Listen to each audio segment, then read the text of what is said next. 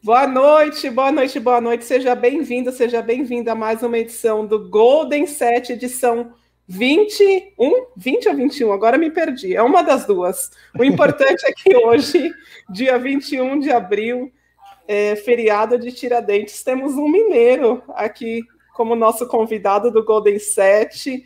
Vou te pular, Rafael, depois eu volto para você. Vou dar primeiro boa noite ao nosso convidado super especial, Mike. Tudo bem com você, Mike? Boa noite, Vanessa. Tudo certo, graças a Deus, com vocês. Tudo certo. Obrigada por você ter aceitado o nosso convite. Eu imagino que essa semana esteja super corrida por conta da convocação para a seleção masculina. A gente já vai falar sobre isso. Agora eu vou dar boa noite para o Rafael Zito, meu companheiro aqui de Golden Set. Tudo bem, Rafael? Boa noite, Vanessa. Boa noite especial ao Mike, aí nosso convidado de gala. É, chamar o povo aí, os Golden Setters, para começar já a bombar a nossa live. Curta aí no YouTube, compartilha, manda para os amigos. Vamos aqui fazer umas perguntinhas para o Mike, saber um pouquinho mais sobre a carreira dele e sobre esse momento atual agora, né? Mais uma convocação seleção brasileira Vamos treinar lá em Saquarema, né, Mike, para ver se consegue aí uma vaguinha em Tóquio. Com certeza.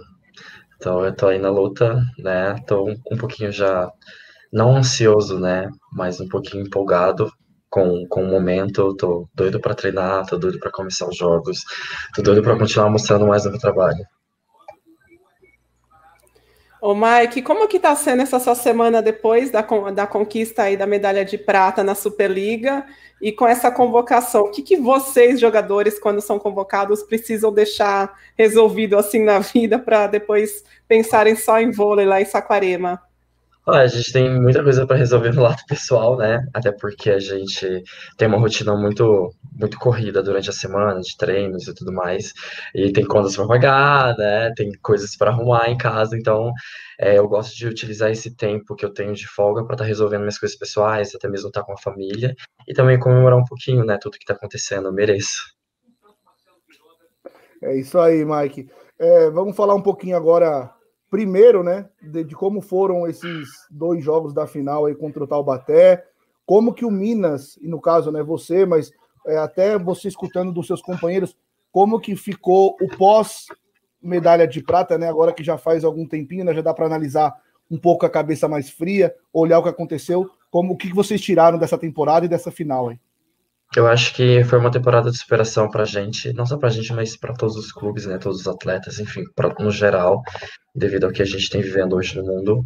Mas foi uma temporada que marcou, é, a gente trabalhou muito, o nosso grupo em si era maravilhoso, né, tanto dentro de quadra como fora, a gente era bem próximos, assim, um dos outros, então isso ajuda muito. E, assim, a apesar da derrota, claro que a gente queria o ouro, mesmo com o vice, a gente ficou muito feliz pelo resultado. Afinal, o Minas, né, tem feito esse trabalho da base já tem há um bom tempo e já tem, já tem sete anos que a gente está aí nessa, nessa luta de é, buscar o título com uma base formada pelo Minas. Então, esse ano a gente conseguiu quase alcançar isso, e essa é a nossa meta, mas foi um, uma prata com um gostinho de ouro, que pra gente, para mim principalmente, né, mas espero que para todos foi um gostinho de, de vitória mesmo, sabe, por, por, tudo que a gente construiu, que a gente vem trabalhando, até mesmo pelo clube, é uma sensação, assim, maravilhosa. Minha primeira né, final de Superliga, então eu estava muito feliz pelo momento, independente do resultado, eu queria só jogar, eu queria só mostrar meu trabalho, queria ajudar meus companheiros de equipe, e a gente está muito feliz, de modo geral, assim, mesmo ficando com vice, é, a gente merecia muito. Ô Mike, como que você acha que esse vice-campeonato pode se refletir na próxima temporada? Eu digo em relação a investimentos, né? A gente viu que no time feminino o Minas vem investindo cada vez mais para conquistar os títulos, e no time masculino a gente não vê esse investimento para vocês chegarem ao mesmo patamar. Hoje vocês, nesta temporada, vocês conseguiram chegar aí à grande final da Superliga. O que, que vocês esperam daqui para frente? Ah, com certeza é uma, uma melhoria no investimento, né? É uma situação difícil porque a pandemia está aí, então a economia está bem fragilizada, né? Mas espero que aumente um pouquinho, até porque o nosso trabalho, né, envolve outras pessoas também, e a gente necessita disso. Mas, assim, é, assim não tem muito o, o que reclamar, Porque é o que acontece, como a economia está fragilizada, não tem como você renovar, fazer uma renovação de valor muito alto. Você está querendo cobrar uma coisa das pessoas que elas não têm no atual momento. Então, cabe a gente também, que é atleta, compreender a situação, né, se colocar no lugar e não teoricamente aceitar qualquer proposta, né, mas aquilo de acordo com o seu trabalho, mas nada tão exagerado, porque também não tem como, mas também nada quem, sabe? E a gente espera que isso melhore, assim, né, daqui um tempo, até o início da temporada que vem, já melhore, esperamos que o investimento aqui no Minas também melhore, né, até porque o feminino investe bastante nisso, então com essa visibilidade, a gente, né, chegando na final do campeonato, isso tem grande benefício assim para a gente, sabe, nesse, nesse lado do, do, marketing de patrocinadores. Então, espero conseguir novos patrocinadores e que venham para somar juntos. Ô Mike, você é nome assim, frequente nas listas do Renan Dalzotto, né? Você está sempre lá, você e o Thales, tem jogado bastante ali na seleção. Geralmente, quando o Renan levava dois livros, né, você entrava mais para defender, o Thales para passar. Nessa Superliga, você liderou a recepção durante o campeonato inteiro, acabou ali ficando em terceiro no finalzinho também, aqueles saques do Taubaté ali devem ter te atrapalhado um pouquinho, né? Acabou Sim. em terceiro. Mas o, o, o quanto para você foi importante é, essa temporada nesse, nesse quesito assim da evolução, nesse aspecto da, da evolução no passe? É, para mim foi importantíssimo. É, era uma oportunidade que eu estava tendo e eu queria agarrar ela de qualquer forma. Então eu trabalhei muito, né? O trabalho não vem de agora, vem de antes. Por mais que eu não jogasse passando, né, as outras temporadas, só entrava para defender. Então eu estava completamente feliz porque era aquilo que estava me submetendo para fazer e eu estava cumprindo teoricamente com o papel. E se eu botasse, ah, Mike, vou te botar para sair defender, eu taria, tentaria dar o meu melhor, né? Mas era a oportunidade que eu estava tendo era só de, de defender. Então, é, eu consegui né, fazer esse bom trabalho na seleção 2018. Na verdade, antes, né, já no Minas, o Neri, na verdade, no início, ele sempre, sempre me apoiou, ele sempre acreditou em mim. E, e desde muito novo, todo o processo e o trabalho que ele vinha fazendo comigo, ele falava: o seu momento vai chegar, confia em mim, confia no processo, porque eu não posso te lançar muito novo para ser titular no Minas, com uma equipe grande, né, e muito tradicional, e você se queimar no mercado. Então, tenha tempo, paciência, a gente vai conseguir isso. E aos poucos eu vou te colocando para estar identificada com o pessoal, para você estar tá se habituando com o ambiente, e eu vou te colocar para defender. Eu vou deixar aqui, eu jogar aqui e ficou nós dois revezando. E depois saiu essa convocação para a seleção, né, no caso para a seleção B, mas aí eu fiz um excelente trabalho lá, a Renan gostou do meu trabalho, então ele optou me levar para. Na verdade, não era nem para defender naquele Mundial, né? Ele me levou para compor e falou: é, Eu quero que você esteja aqui com o pessoal também, é, que você se habitue com a rotina, vê como é todo esse processo, para que lá na frente você consiga né, trabalhar e assumir a seleção. E eu peguei e falei, ok, né? Tava super feliz, tava indo para um Mundial com 21 anos, não esperava. E, e, chegou de última hora, ele falou, nossa, o Mike apresenta um bom trabalho na defesa, por que não usar ele, né, no decorrer do campeonato, caso eu precise para jogar, que foi o que aconteceu. E eu acabei correspondendo bem. Então aí veio o rótulo de líbero que só defende, no caso fiquei só revezando. Só que era a oportunidade que eu tinha, eu não tinha como mostrar o meu trabalho na, na, recepção. Poderia sim, ele poderia apostar em mim também na seleção, mas pelo fato de estar muito novo e me queimar. Então, né, pelo processo todo, a opção dele era me botar para defender. E aí eu fui construindo, fui sempre acreditando no meu, até porque no, meu campeonato juvenil, mundial juvenil, 2017, isso, 2017 sobre 21, eu fui eleito o melhor libero do mundo, e não tem como eu ser o melhor líbero do mundo só defendendo. Então eu passei e defendi e tenho os números, enfim. Então não, não, não me baseava no que as pessoas achavam sobre mim. Era aquilo que me submetiam para fazer e eu queria corresponder bem. Era a oportunidade que eu estava tendo. E o resto eu estaria correndo atrás na, na questão do passe, sabe? E eu trabalhei, continuei acreditando que, que daria certo, eu acreditava no meu potencial, e a questão era focar e trabalhar, que foi o que aconteceu. 2019, 18, 19, se eu não me engano, 19 20. Acho que foi 19 20 que a, a Superliga foi cancelada. Eu também estava como titular efetivo no Minas. E o primeiro turno eu terminei como primeiro na estatística. Depois eu dei uma perdida assim, né? Eu estava no processo, mas saiu um pouco do foco, mas fazia parte. E eu continuei trabalhando. Aí veio a pandemia, tudo mais, e voltei com tudo. É, assim, teoricamente mais maduro psicologicamente, sabe? Que eu sabia que teria as oportunidades e eu teria que agarrá-las.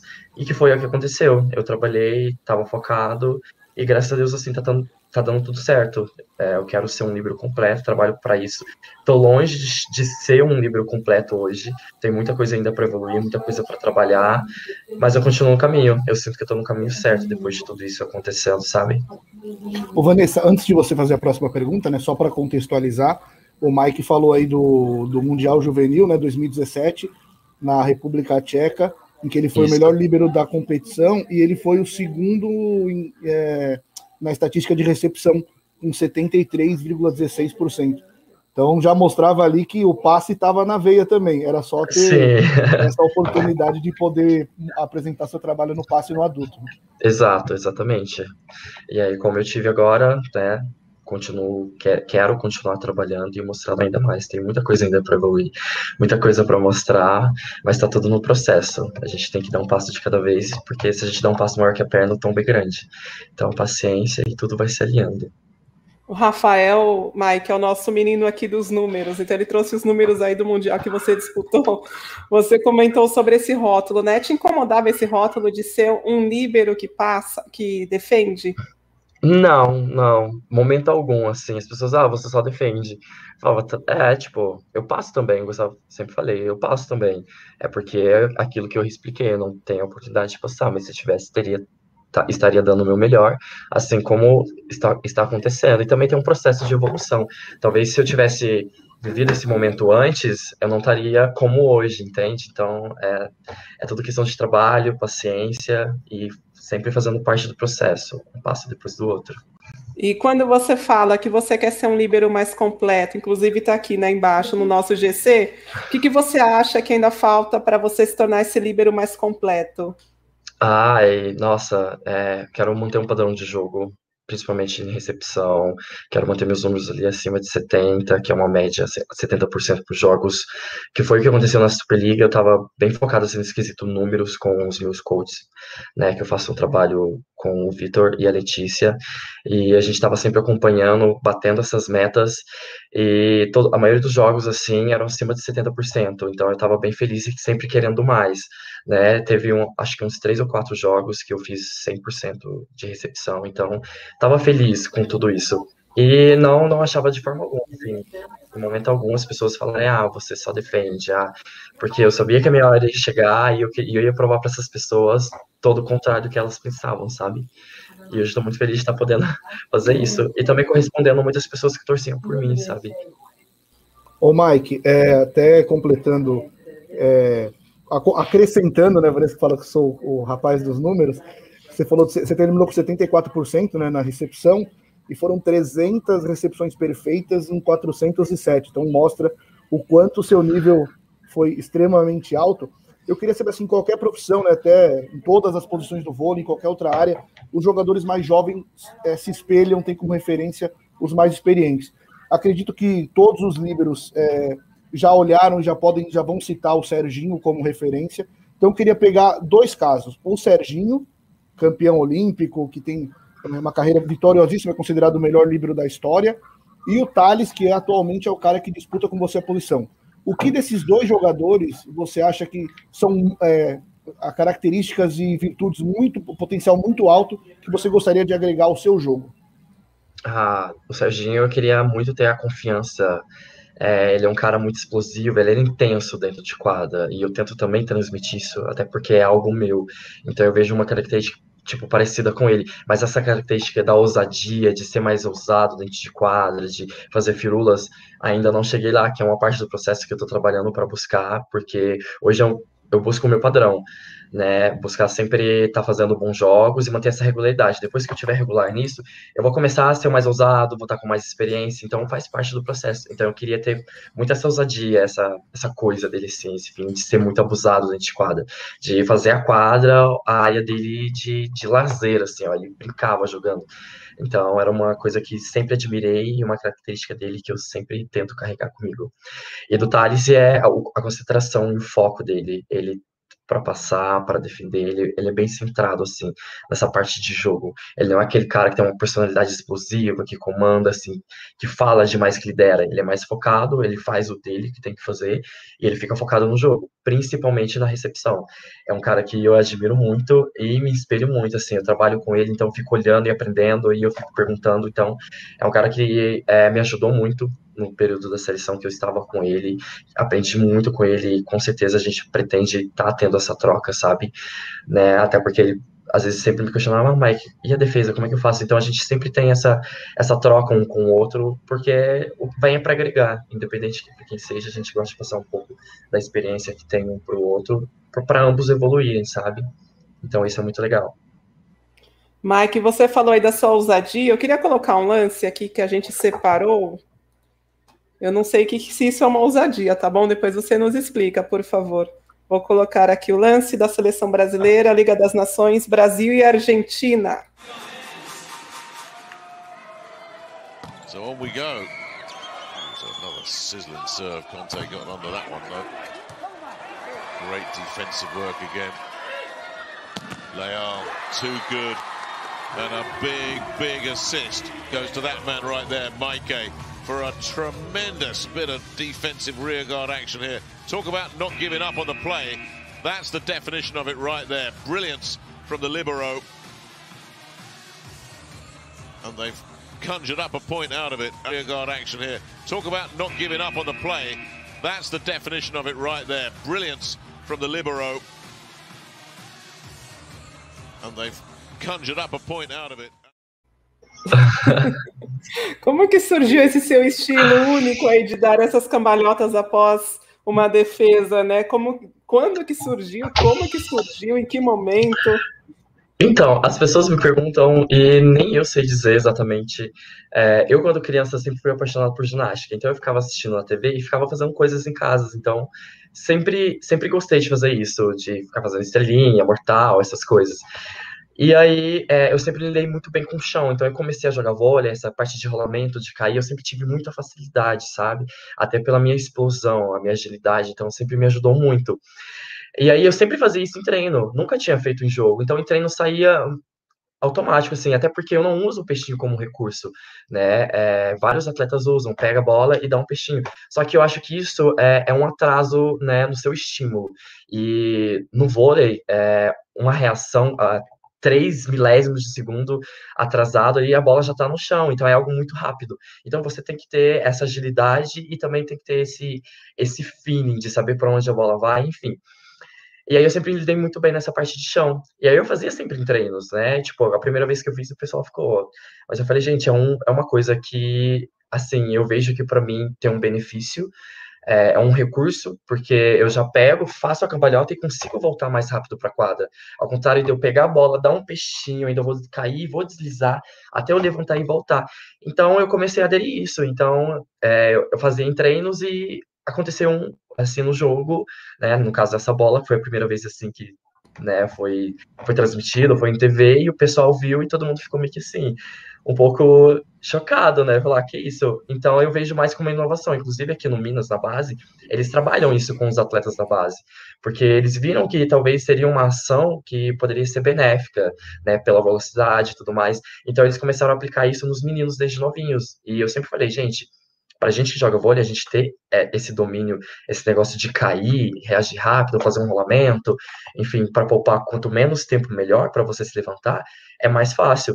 Então eles começaram a aderir isso. E, tipo, eu falei, ah, já que ficou marcado aí, eu fiz.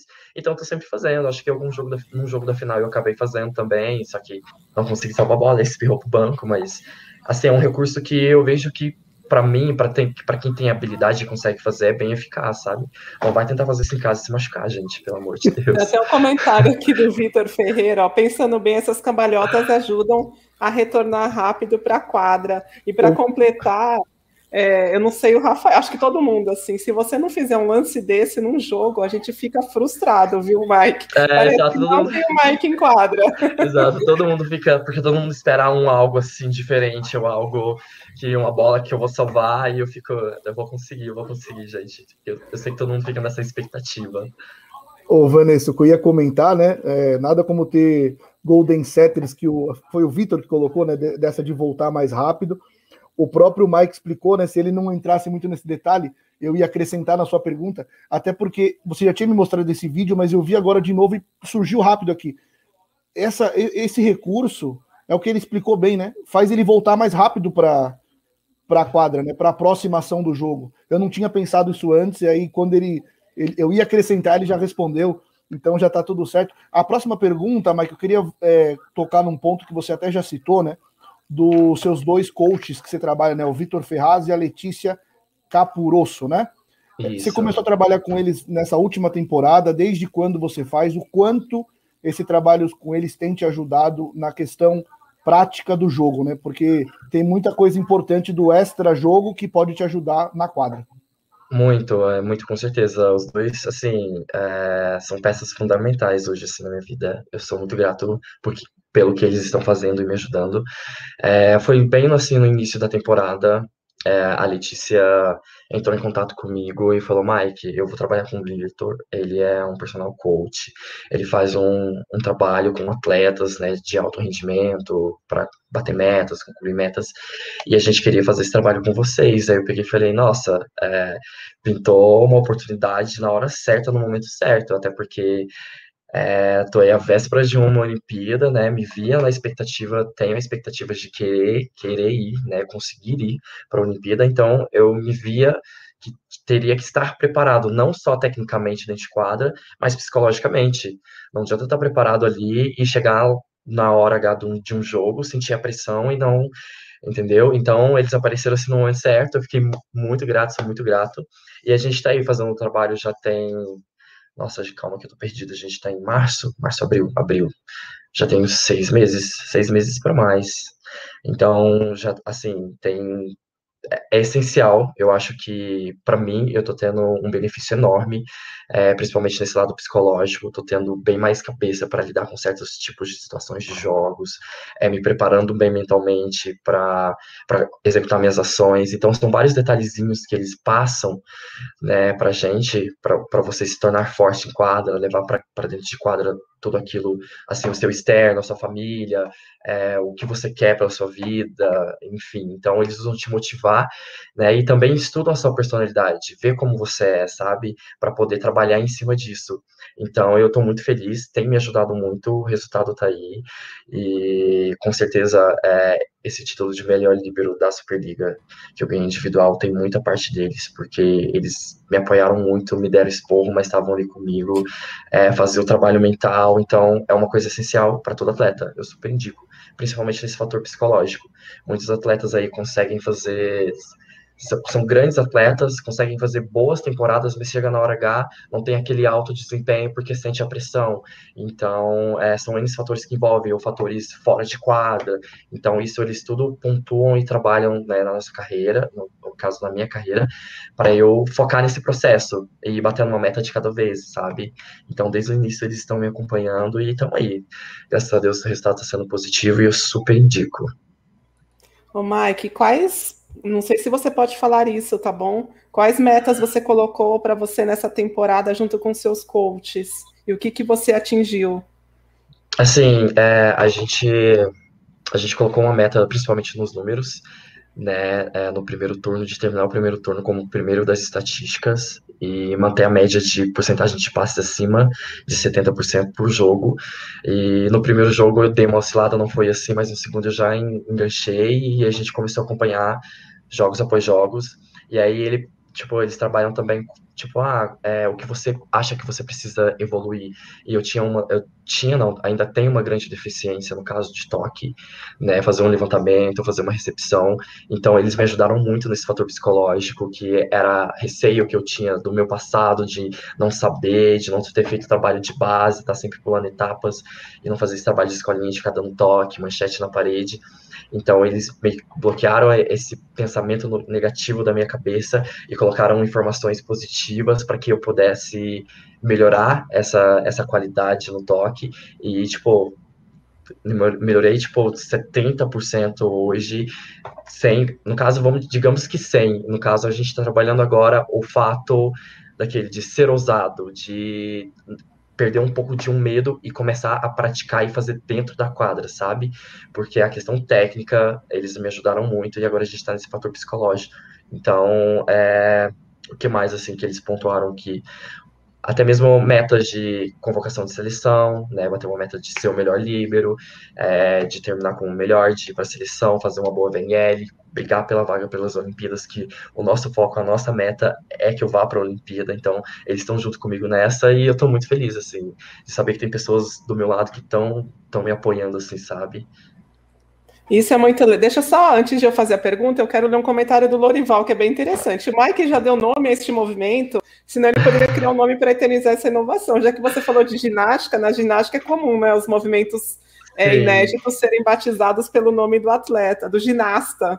Seria interessante a gente começar no vôlei também, já que tem China, já que tem pipe, vamos dar um nome então aí, exato. galera. Golden Setters, por favor, vocês são ótimos favor, em criação de nomes. É, vamos exatamente. sugerir aqui os nomes no chat, que depois eu leio para o Mike. O que eu ia falar... o que eu ia falar é que as, as, muitos jogadores, né, Rafael, pensam em evolução dentro de quadra.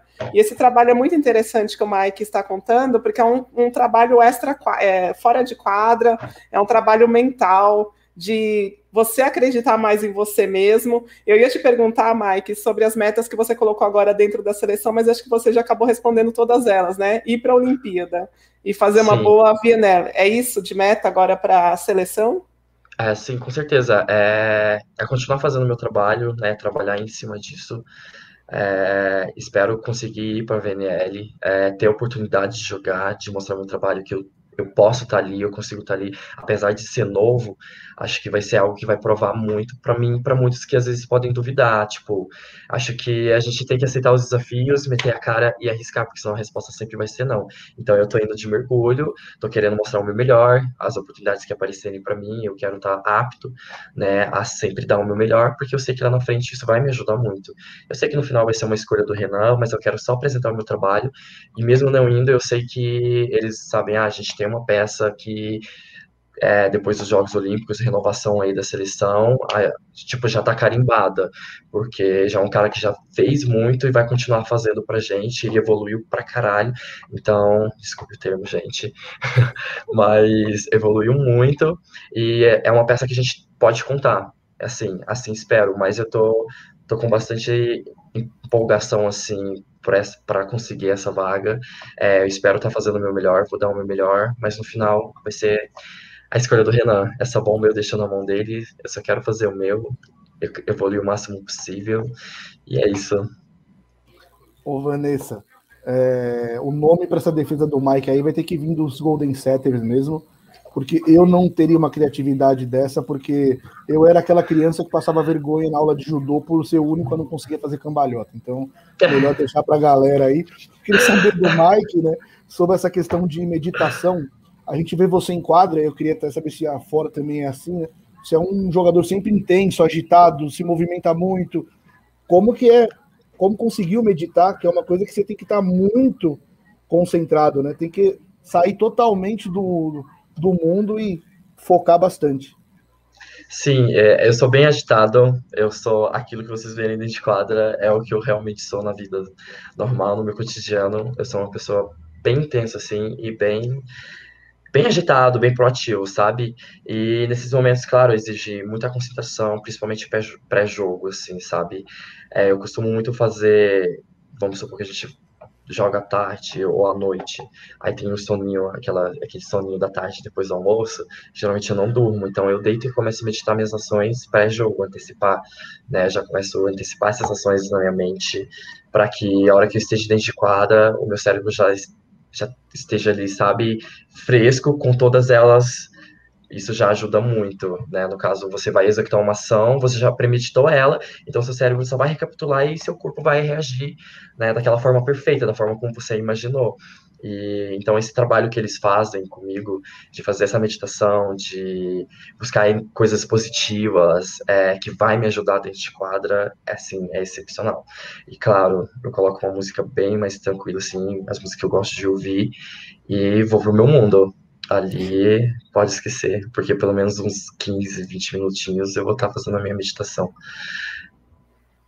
Você está falando tanto, Mike, sobre esse trabalho de coaches que a gente teve, ficou aqui curioso, né, para fazer também. Você chegou a indicar esse trabalho para os seus colegas do Fiat Minas? Sim, sim. É, o Gustavão, inclusive, já fez. Ele falou: Nossa, é legal você fazer, eu quero voltar a fazer também. É, o Honorato também, uma pessoa que, que falou que estaria interessado em fazer. E, tipo, ele viu, né? Ele acompanhou. Eu falei, é, eu sempre conversava com ele, trocava ideias sobre, explicava como era feito o trabalho, né? Porque às vezes as pessoas não, não, não têm esse detalhe e não conseguem enxergar e falar, ah, não, isso é um trabalho tranquilo, mas é algo realmente essencial, eu vejo no meu caso, né? Então eles ficou super interessado. É, quem mais? Os meninos da base, tem o Paulo que já faz também, é, o Arthur também já se interessou, que é um menino novinho, então creio eu que quanto mais novo você começar a fazer esse trabalho, mais maduro, no caso do, no fator psicológico, você vai ser. Então, se você trabalhar e buscar a parte técnica e a parte psicológica quanto antes da sua carreira, você vai conseguir é, jogar mais cedo, vai conseguir lidar com situações difíceis né, mais cedo, então você vai conseguir títulos mais cedo, disputar grandes jogos mais cedo, ou seja, é, é, assim, é essencial, quanto antes, melhor. Então, já tem alguns meninos que eu espero que já essa próxima temporada, igual o Pinta e o Honorato, que, que estão aqui, comecem a fazer, que vai agregar muito para eles. E qualquer outra pessoa. E rola aí uma comissãozinha de, com tanta indicação, né? Uma comissãozinha para os coaches não, Aliás, não, não, não. Assim, não, não, não rola. No caso, sim, deveria rolar, né? Até porque eles estão ajudando Claro, muito tá indicando, trabalho mais experiente. É, sim, para ser sincero, é, é assim, é uma troca, sabe, que a gente faz, até porque são grandes amigos, então é, é algo que tá dando certo comigo, eu tô conseguindo mostrar isso para as pessoas e expor o trabalho deles também, que tá sendo maravilhoso, e eles estão fazendo isso pelo carinho, assim, pelos, pelos que, é, pelo que eles têm por mim, sabe? Então, é, eu estou muito feliz, claro, e, e, claro, qualquer pessoa quiser fazer é só entrar em contato com eles, né? E também, claro, negociar o cachê, porque ninguém trabalha de graça, sabe? Eu estou tendo esse privilégio, né? Agradeço muito, né? Mas é essencial, gente. Acho que vale muito a pena. E depois, quando tudo isso acabar, eu pretendo continuar. E se tiver de entrar cachê, vai entrar cachê, porque para minha carreira hoje é algo que eu não vou me ver sem. Foi só uma brincadeira, viu, Mike? Sobre Não, essa eu sei, questão eu sei. você está indicando tanta gente. Depois ah. deixa o contato aqui também para a gente entrar em contato e fazer o um coach. Rafael, antes de você fazer sua pergunta, deixa eu só mostrar um vídeo aqui que foi também resultado desse trabalho do coach. O Mike foi então eleito o melhor líbero da Superliga 2020-21. Uma grande marca. Não dá para falar que não foi merecido, não. Mike, eleito melhor líbero. Com isso, nós temos o domínio dos dois finalistas né, do campeonato para a seleção. E tem o garoto Adriano do Itapetininga como uma bela surpresa também entre os eleitos. Carlão. É merecido para o Mike, né? Um, um líbero Mike, o que, que passou na sua cabeça nesses 10 segundos entre você sair daquela porta e subir ao pódio? Além do trabalho com os coaches, claro. Além de pensar, deu certo, valeu a pena. ah, eu me senti primeiramente no desfile, né, de moda, brincadeira, entrando aí. brincadeira. Assim, eu, a hora que eu tava entrando, passou um filme, assim, pela minha cabeça. É, desde todo é, desde de onde eu saí, quando eu comecei e hoje aonde eu cheguei, sabe? Então eu comecei a chorar ali, o diretor entregou é, o prêmio para mim e me agradeceu, eu estava muito feliz, agradeci muito ele, porque o Eloy é o nosso diretor aqui do, do, nosso time, e é uma pessoa que me ajudou muito, que sempre acreditou em mim e sempre me deu muito apoio, então eu estava muito lisonjeado de receber o prêmio por ele, que é uma pessoa que tem grande parte na minha vida, ele sabe disso. E revi todas, todas as minhas conquistas, assim, sabe? Tudo que eu passei. É, eu comecei a chorar de, de, emoção, de falar, cara, você o garotinho que tinha um sonho, que saiu do interior de Minas Gerais, que não sabia se ia chegar lá, mas é, sempre acreditou, sempre passou por muitas coisas, estava ali apanhando e levantando e correndo atrás e sempre acreditando e chegar onde você chegou. Então eu estava pensando assim comigo mesmo, então era um motivo de muito orgulho. É, e de mais um sonho realizado, de poder estar tá vivendo esse momento, sabe? Foi algo que eu almejava há muito tempo. E graças a Deus, assim, eu consegui e vou continuar trabalhando para ter vários outros momentos iguais a esse. Ô, Vanessa, pegando esse gancho até do que o Mike terminou na resposta dele, né? Quem olha agora assim, abril de 2021, Mike Líbero do Fiat Minas, seleção brasileira, mas não sabe o que aconteceu para você chegar até aí, né? Então, queria que você contasse para a gente um pouquinho como que foi é, sua infância, adolescência. Eu sei que você chegou a, a, trabalhar com seu pai, né, ajudando o servente de pedreiro. Nas férias ajudava sua mãe na colheita. Conta para a gente as lembranças que você tem dessa época e o quanto essas adversidades de ter que trabalhar tão novo ajudou você a, com 23 anos, já estar tá em seleção brasileira. Nossa, me ajudou muito. Eu sou muito grato e muito honrado, assim, pelos meus pais, por tudo que eles passaram para mim, sabe? Desde criança. É, sempre foi muito difícil. A, é, a gente que vem de família simples, meu pai é, trabalha como pedreiro, então ele tinha que, teoricamente, sustentar cinco na família. Minha mãe só trabalhava um período, né, que era a de café, que só tinha dois ou três meses, né, no ano né? E era a época mais fria na região, na região onde eu moro, lá em Santo Antônio do Paro, que é sul de Minas. Então, tipo, é, com, com os meus 12 anos, 13 anos ali, sempre quando tinha férias, é, que dava nas férias, eu ia para colheita com a minha mãe.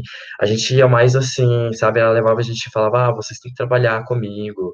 É, não, era uma ajuda, a gente sabia que teria ajudar, mas a gente acabava brincando. A gente era criança, a gente brincava com as outras crianças que iriam também. Mas a gente sabia que teria que ajudar de alguma forma meus pais, sabe? É, então eu e meu irmão, que é, eu tenho um irmão gêmeo, a gente é, são, somos os mais velhos, né? Que hoje a minha irmã tem 15 anos, ela veio um pouquinho depois. Então a gente sempre sabia que é, sempre foi muito difícil e que a gente não teria nenhum tipo de, de luxo, a gente teria conforto, né? E tudo aquilo que meu pai e minha mãe pudesse dar pra gente, assim, a gente saberia que eles poderiam dar, mas não seria tudo que, que uma criança queria, um videogame de última geração. Então a gente sempre soube que sempre foi mais difícil, né? A gente se apegava mais nas coisas de casa, né? Meus pais é, eram novos também. Minha mãe hoje está com 42, meu pai tem 47, 48, se eu não me engano. Então, é, eles, a minha mãe me teve muito novo, eu e meu irmão, com 17 anos, então sempre foi muito difícil e sempre batalharam, ainda mais no interior. E a gente cresceu numa realidade diferente. Então, trabalhei durante um período com eles, né? Até brigava com meu pai, que meu pai falava: "Ah, você tem que trabalhar de pedreiro comigo". Aí eu estudava de manhã, ia trabalhar com ele no período da tarde e o treino era no final da tarde, 5, 6 horas. E aí eu trabalhava com ele à tarde e depois iria pro treino. E às vezes quando o treino era mais cedo, ele, é, tipo, eu me apressava para fazer o serviço com ele, para ele poder me liberar. Só que às vezes ele não me liberava, ele ficava nervoso, você tá fazendo o serviço correndo, isso aquilo, só para você treinar. E ele falava, você só quer saber de brincar, de dar tapa em bola, você tem que trabalhar, isso aquilo, porque para ele, o meu o filho dele não iria chegar numa seleção brasileira. Era algo distante, assim como para mim, né? É, sempre foi, mas eu sempre acreditei. E para ele não, né? Portanto, uma vez meu filho falou: "Ah, meu filho, é, você é filho de pessoas simples, né? A gente é pobre, a gente tem muito para construir, trabalhar e correr atrás, e a gente não tem condições de pagar para você fazer uma peneira ou jogar num, num, grande clube, que no caso até mesmo era Minas e Cruzeiro aqui, que era o que a gente conhecia. E então, é, eu acho meio difícil, mas eu não vou deixar de te apoiar, eu não vou deixar de, de acreditar em você né? Porque eu não quero que chegue lá na frente e você depois jogue a culpa em cima da gente, fale, ah, é, é, eu queria, você poderia ter tentado, poderia ter chegado lá e hoje você está aqui, sei lá, estudando ou trabalhando de uma outra área que talvez você não gostasse, não seja aquilo que você queria. Então, eu não queria carregar essa culpa. E aí, minha infância foi um pouco assim, aproveitei muito, mas sabendo que tinha responsabilidade de ter que ajudar um pouco os meus pais é, a manter em casa, né? Então, sempre muito novo, tive essa responsabilidade e sempre aprendi a dar muito valor nas coisas, em tudo que eu construí. Isso vem dos meus pais e sempre honrar e ter gratidão de onde eu vim, tudo que eu construí, as pessoas que sempre estiveram ao meu lado, sabe? E depois disso, eu joguei um tempo na minha cidade, né? Passei por tudo isso. Aí fui jogar em em Lavras, né, que tinha um time lá de uma universidade, a UFLA. Eles me chamaram para jogar porque lá na minha cidade de Santo Antônio a gente só batia uma peladinha. A gente não jogava. Eu ajudava o técnico a dar treino feminino, porque quando eu comecei a jogar tinha um projeto de vôlei, só que era só feminino. E eu queria muito jogar. Isso eu já tinha uns 12 anos, 13 anos. Eu peguei e pedi o técnico para para ele, para ajudar ele nos treinos. Aí foi aí que eu comecei a jogar com as meninas, mas não tinha um time. Tinha um time mais velho que batia umas peladas. Ele falou: oh, você não quer vir é, bater umas peladas com, com os pessoal, o pessoal aqui mais, mais à tarde, assim, que eles batiam sempre no período da noite, e segunda, quarta e sexta. Eu falei, não, eu vou vir. E peguei e comecei. Aí a gente resolveu fazer um amistoso com essa, com essa universidade, né, que é a UFA, Universidade Federal de Lavras, né, lá em Lavras, que é bem próxima da minha cidade, fica uns 40 minutos. E aí ele me, o técnico de lá gostou de mim e me chamou para jogar lá. Eu joguei lá durante um ano, fui vice-campeão mineiro, pré-mirim na época, é, campeão da Liga Sul Mineira. Isso eu jogava como ponteiro. Aí o projeto acabou, voltei para minha cidade, fiquei mais um ano lá é, e achava que iria parar de jogar vôlei. Aí, depois disso, depois desse ano, eu joguei só uns jogos estudantis, né? Que a gente montou um time do colégio e fomos jogar. E aí, o time de Formiga, né, é, me chamou para jogar a Liga Sul Mineira, né, por eles. Então, eu treinava na minha cidade com as meninas, né, ajudava e iria para o torneio é, jogar com os meninos. Eles sempre me pegavam no trevo da minha cidade e eu ia, né, e treinava com eles. E aí, fiquei um ano jogando em Formiga também. E de lá, eu fui para Três Corações, onde já tinha uma estrutura maior, já tinha técnico que trabalhou em seleção mineira, né, em seleção brasileira, que era o Toninho, o Mário, tinha o Bruno, o Antenor. E então eu peguei e fui para lá e fiquei lá durante três anos. Aí lá eu comecei a jogar, joguei minha primeira Superliga B e meu primeiro campeonato mineiro adulto. Foi aí que o Neri me viu e teoricamente eu vim para cá. Então depois disso lá o projeto acabou, eu já tinha jogado a, o campeonato mineiro e a Superliga B e o projeto lá acabou. Eu fiquei sem time. É, isso eu tava com 17, 17 para 18 anos. Isso foi em 2015. Aí eu falei, putz, é, acabou, não vejo outra saída. É, não, não tem como eu sair daqui e fazer uma peneira em São Paulo. É, eu não, não tenho condições financeiras de pagar para ir fazer essa peneira, meus pais também não. Então eu liguei para minha mãe e falei, mãe, vou parar de jogar, não dá para mim. Ela começou a chorar, ela falou, depois de tudo que você passou, é, olha tudo que você construiu, você tá aí, você vai desistir. Eu falei, mãe, eu não vejo outra saída, eu não tenho a gente, eu não tenho né, uma pessoa que possa me ajudar e poder ficar um final de semana e fazer uma peneira ou uma semana, vocês não têm condições e eu também não vou conseguir pagar isso, né? Aí, tá, eu peguei, falei, tomei a minha decisão, falei, minha mãe ficou chateada, claro, né, ela queria me dar um soco na cara, mas tudo bem. Aí eu falei, vou fazer faculdade, comecei a fazer faculdade de administração. É, eu tava namorando meu noivo hoje, o Fernando, e ele falou: Não, pronto, a gente tem que dar um jeito na vida. Você não vai ficar esperando Deus descer na terra e falar, filho, você vai jogar em algum time, ou você vai aparecer um emprego, vamos, né? Aí eu falei, vamos. Aí ele me ajudou muito, me apoiou muito. Aí eu comecei a fazer faculdade. E, e aí depois disso, um certo dia, eu tava ainda triste, eu só chorava que eu não me via fora das quadras. Sério, eu chorava muito, gente. Eu fiquei, fiquei completamente arrasado. Mas ali tava vivendo a vida, levando, né? E um certo dia eu fui malhar, aí eu saí da academia e falei, ah, vou parar um treino um pouquinho mais cedo, vou fazer um aeróbico. Eu pego no celular e um monte de ligação. Aí eu falei, meu Deus, quem tá me ligando, né? Era DDD 31. Aí eu vejo o Rodrigo, que é um técnico da base do Minas, que ele já queria que me trago para cá há muito tempo, ele e o Sérgio Veloso. E aí eu vejo uma mensagem dele, vejo uma mensagem do Sérgio Veloso e tudo mais. E eu falei, gente, o que aconteceu? Aí a hora que eu vou responder a mensagem, o Neri me liga. Aí eu fui do céu ao inferno, assim, dois tempos. Eu falei, meu Deus, o que que tá acontecendo? Aí o Neri falou, ah, quem tá falando? Eu falei, Mike. Ele, tudo bem? Eu preciso de você. Aí eu falei, o que aconteceu? Ele, aqui é o Neri, o técnico do Minas. É, o nosso primeiro líbero machucou e a gente está sendo um líbero reserva. E, e, a gente fez uma reunião entre outros livros aqui, a gente optou em trazer você, eu quero que você venha para cá. Eu falei, não acredito, você tá brincando comigo, né? Você tá brincando com a minha cara, isso é um trote. Aí ele, sério, é, eu preciso que você esteja aqui amanhã é, para fazer essa documentação. Isso foi uma, é, uma quarta-feira, e dia 18, eu teria que estar lá na quinta, dia 19, não esqueça, de novembro de 2015. E aí ele pegou, vem que a gente precisa fazer os documentos para você poder jogar. Aí eu peguei, meu Deus, eu não acredito. Eu ajoelhei e agradeci tanto, mas tanto. Aí já na hora eu liguei para minha mãe e eu falei, mãe, é, aconteceu isso e isso, o técnico do Minas me ligou e ele quer que eu esteja lá amanhã e tudo mais, e eu não tenho tempo, eu tenho que arrumar minhas coisas, pegar um ônibus essa madrugada para chegar lá, né, é, para resolver, fazer exames, essas coisas todas de clube. Eu queria passar em casa para pedir sua bênção, mas não tem como. Ela falou: Meu Deus, que te abençoe. Eu orei muito. Eu pedi muito para você que, se fosse para ser isso, Deus colocasse isso no seu caminho, você iria seguir, iria longe. Se não fosse para ser que tirasse isso, te desse outra luz, que você buscasse outra coisa, né? E aí ela só chorava, chorava. E eu agradeci muito e peguei e, e, acabei vindo. E aqui estou, graças a Deus, né? Ele, assim, me tirou do fundo do poço, eu estava desiludido, eu estava muito chateado, e ele falou, filho, vem, vem brilhar, eu vi o seu, o seu potencial, eu vi o potencial em você, eu vi o seu trabalho, então eu sei que você tem muito para desenvolver, e hoje ele está aqui só me lapidando, graças a Deus, sou muito grato por ele. ele que história nossa. linda, hein? Quem era o líbero que se machucou e que transformou Lucianinho. a sua carreira? Ah, o Lucianinho, que jogou no vôlei inclusive, puro. É, inclusive é o nosso, ele é o nosso estatístico hoje. E foi um cara Mentira, que sério. É. Olha como as vidas nossa. se cruzam, né? Por causa da, de uma infelicidade dele, você continuou, você pôde realizar então esse seu sonho. E momento agora, Léo Dias. Momento Léo Dias, podemos? Ai, meu Deus. Você Sim. falou do seu namorado.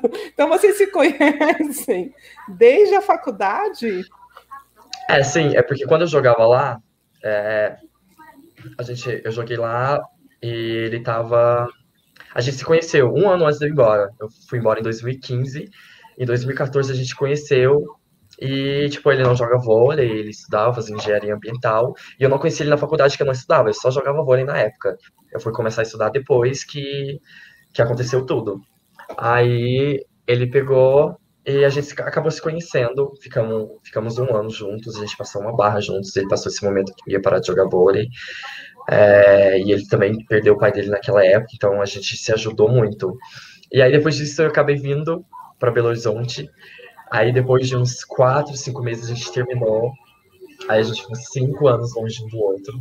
Aí ano passado a gente se encontrou de novo, aí a gente conversou, a gente contou algumas coisas, a gente amadureceu. E hoje a gente tá noivo. Aí a gente tá tá aí tentando construir a nossa vida juntos, sabe?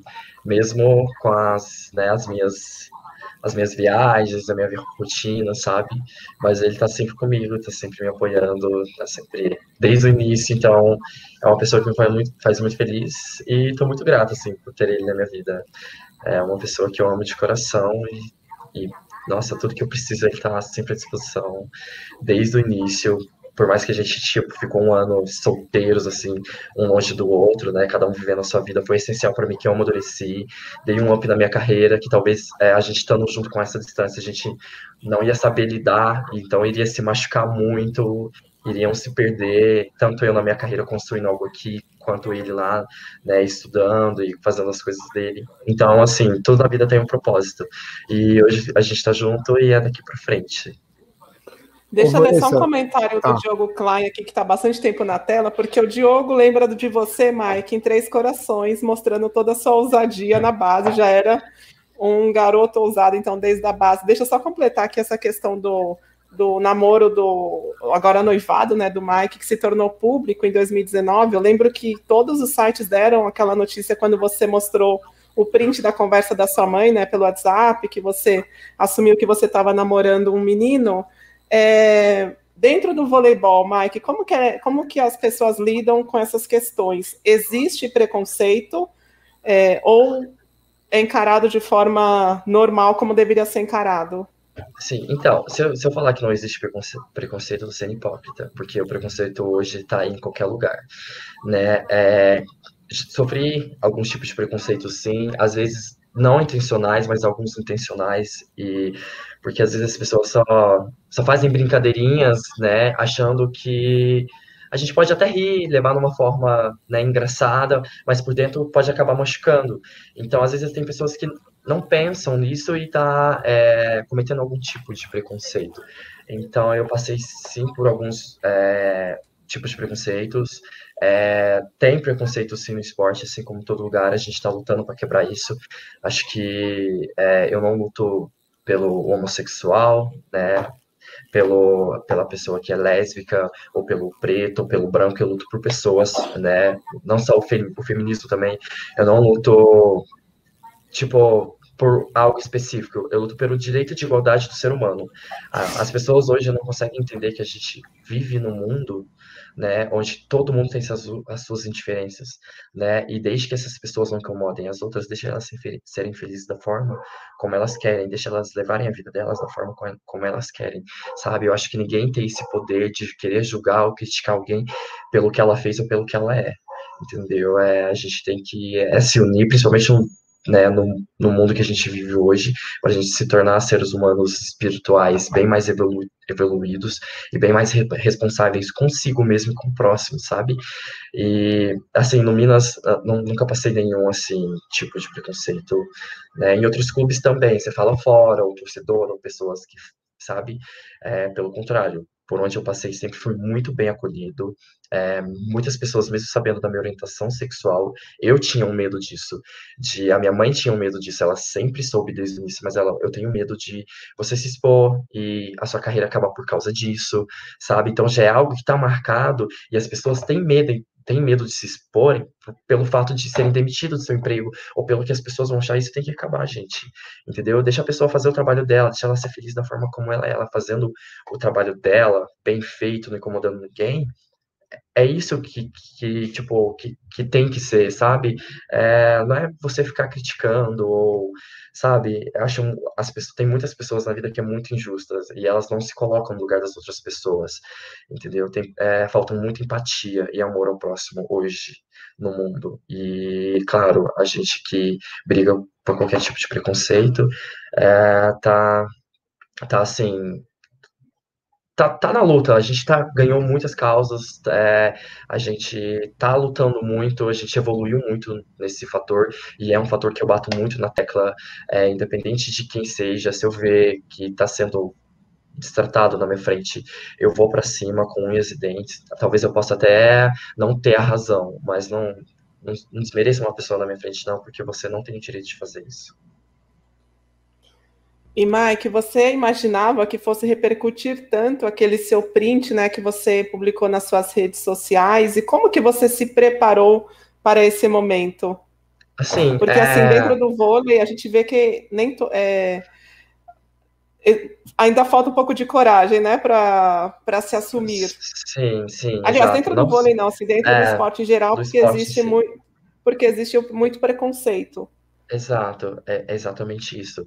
E então, é, eu já, já era me assumido para meus pais, né, para minha mãe e para meu pai. A questão era o medo dela, né, de eu me expor e isso afetar na minha carreira, afetar na minha vida, porque hoje, creio eu, é, para muitas pessoas, o problema não é você ter um filho com uma orientação sexual diferente, ou que tem um estilo diferente, ou não, é o que a sociedade lá fora vai causar para ele sabe? É, o, o medo dos pais são isso, seu filho sair e, tipo, pelo que ele é, de sair de casa e pelo que ele é, não saber se ele vai voltar, né? Então, meus pais no início foram, foram assim, bem bem reservistas, sabe? É, minha mãe chorou muito, né? Claro, é, não pelo que eu era, mas pelo que a sociedade poderia fazer por mim. O meu pai ficou bem chateado, assim, né? Mas depois de um tempo ele compreendeu. Então hoje é, o, o, Fernando, que é o meu noivo, vai em casa, o Doc fica lá comigo e,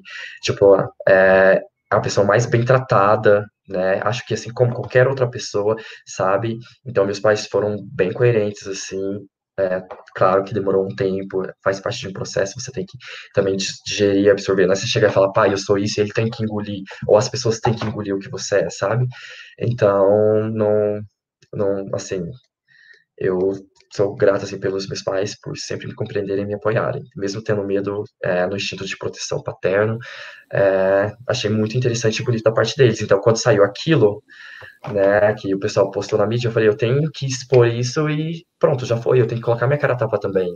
Eu tenho que aproveitar que eu sou uma figura e tenho pessoas que se, me seguem e acompanham o meu trabalho para expor isso, que eu consegui chegar onde eu cheguei, tendo uma orientação sexual, sendo preto, saindo de família pobre, sempre saindo do interior, enfim. Então eu me vi no direito de, de me expor isso, para encorajar outras pessoas também a fazerem e mostrar que isso não é errado, sabe? Então é isso. Você chegou a receber a, é, a gente já está com o tempo estourado aqui, nós tínhamos combinado 45 minutos, mas é que esse ah, assunto. Vontade. Você chegou a receber no seu, nas suas redes sociais mensagens de, de pessoas te agradecendo por você ter tido essa coragem, encorajado também outras pessoas a se assumirem publicamente? Sim, sim, eu recebi bastante mensagens é, falando que eu tinha muita coragem de estar fazendo aquilo. Eu fiquei com muito medo, mas depois que foi, eu falei, não tem como eu voltar atrás. E também não vai mudar o que eu sou, o que eu estou construindo, sabe? Então, muitas pessoas mandaram mensagem agradecendo, falando que hoje é, enxerga para si e para a vida de uma de uma forma diferente, sabe? E que vai lutar e também vai se encorajar e vai colocar a cara a tapa, porque a gente tem que fazer isso, sabe? Se você não colocar, eu uso como exemplo, eu vou usar a Tiffany. Todo mundo critica e tudo mais, mas foi a primeira trans que tá aí hoje. Imagino que ela não deve ter recebido de mensagem de preconceito. E hoje tá lá uma mulher firme, forte, buscando pelos seus objetivos. E pouco ligando pelo que as pessoas pensam, sabe? É ela, a vida dela, o trabalho dela, fazer as pessoas dela que que estão à volta dela feliz, sabe? Então ela construiu muita coisa. é uma pessoa que eu admiro muito, porque ela recebeu vários tipos de preconceito, de críticas, isso pode ter certeza. E ela tá lá. Então é, acho que é, é bonito ver da parte das pessoas que têm essa coragem e quem não tem, que possa ter, que você não tá fazendo nada de errado e você não é errado nesse mundo que a gente vive, sabe? Tem muita coisa errada por aí, tem pessoas fazendo outras várias sacanagens com outras pessoas, enfim, sem empatia alguma, e você ser quem você é, é não é nada assim errado, seja feliz, eu, isso é que importa. Ô Vanessa, eu sei que você tem mais uma pergunta, depois eu vou só encerrar com uma outra minha, mas antes... Eu tenho várias, queria... na verdade. eu queria uma ver se eu acho aqui, ó. Cada eu vez queria... que o Mike vai falando, eu tenho, vou lembrar, pensando em outras perguntas. Eu queria aplaudir o, o, Mike, porque assim, a gente poderia encerrar a live até agora, porque a gente gostaria que mais atletas se posicionassem. Legal ele ter se posicionado, porque o ideal seria hoje, na próxima hora, amanhã, mas que o quanto antes a gente acabe com preconceito, seja ele qual for. Porque todo, no, no, geral, todo mundo, é, todos nós somos seres humanos, né? Então Exato. tem que acabar com essas coisas. É, exatamente isso.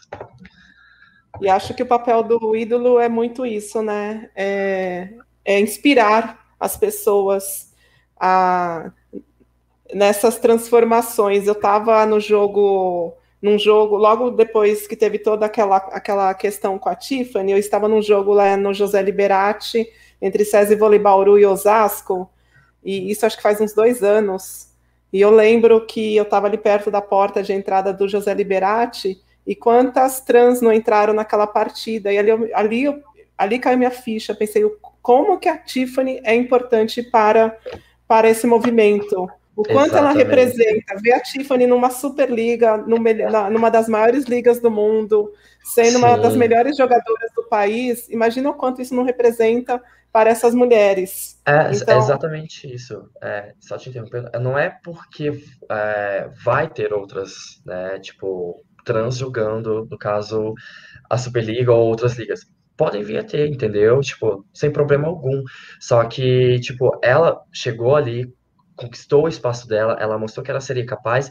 Isso não vem, ah, vai aparecer agora, vai ser só trans que vai jogar. Não, ela é em uma em cada mil. Ela só tá mostrando que, independente do que ela seja, ela conseguiu o espaço dela no mundo, passando vários tipos de preconceito, sendo que ela, quem ela é, entendeu? Não é porque vai, vai aparecer outras, sabe? É porque ela tá ali, ela construiu aquilo e ela mostrou que qualquer um pode chegar, né, onde você quiser, você sendo quem você é, você correndo atrás, sendo uma pessoa completamente humilde, enfim. Então é uma representatividade, sabe? Ela se colocou ali para mostrar eu consegui. E qualquer outra pessoa pode conseguir trabalhar sendo trans em qualquer outra área, não só no voleibol. Na verdade, né, Mike, acho que o melhor dos mundos vai ser quando outra pessoa, outro jogador publicar um print como você publicou, isso não repercutir. Significa que a gente chegou aonde a gente é, deseja, né? Exato. Agora, agora, voltando a falar da, do início da ali que você trabalhava com seus pais, é, você você deu uma declaração é, você deu uma declaração assim, me cobro muito porque o vôlei é o meu trabalho, o meu sonho. No caso, o, seu, o vôlei, então, é o seu trabalho e o seu sonho. Ele chega também a ser uma ferramenta para a sua família, para você transformar também os sonhos da sua família, dos seus pais? Muito, muito, com certeza. Acho que o, o vôlei mudou minha vida.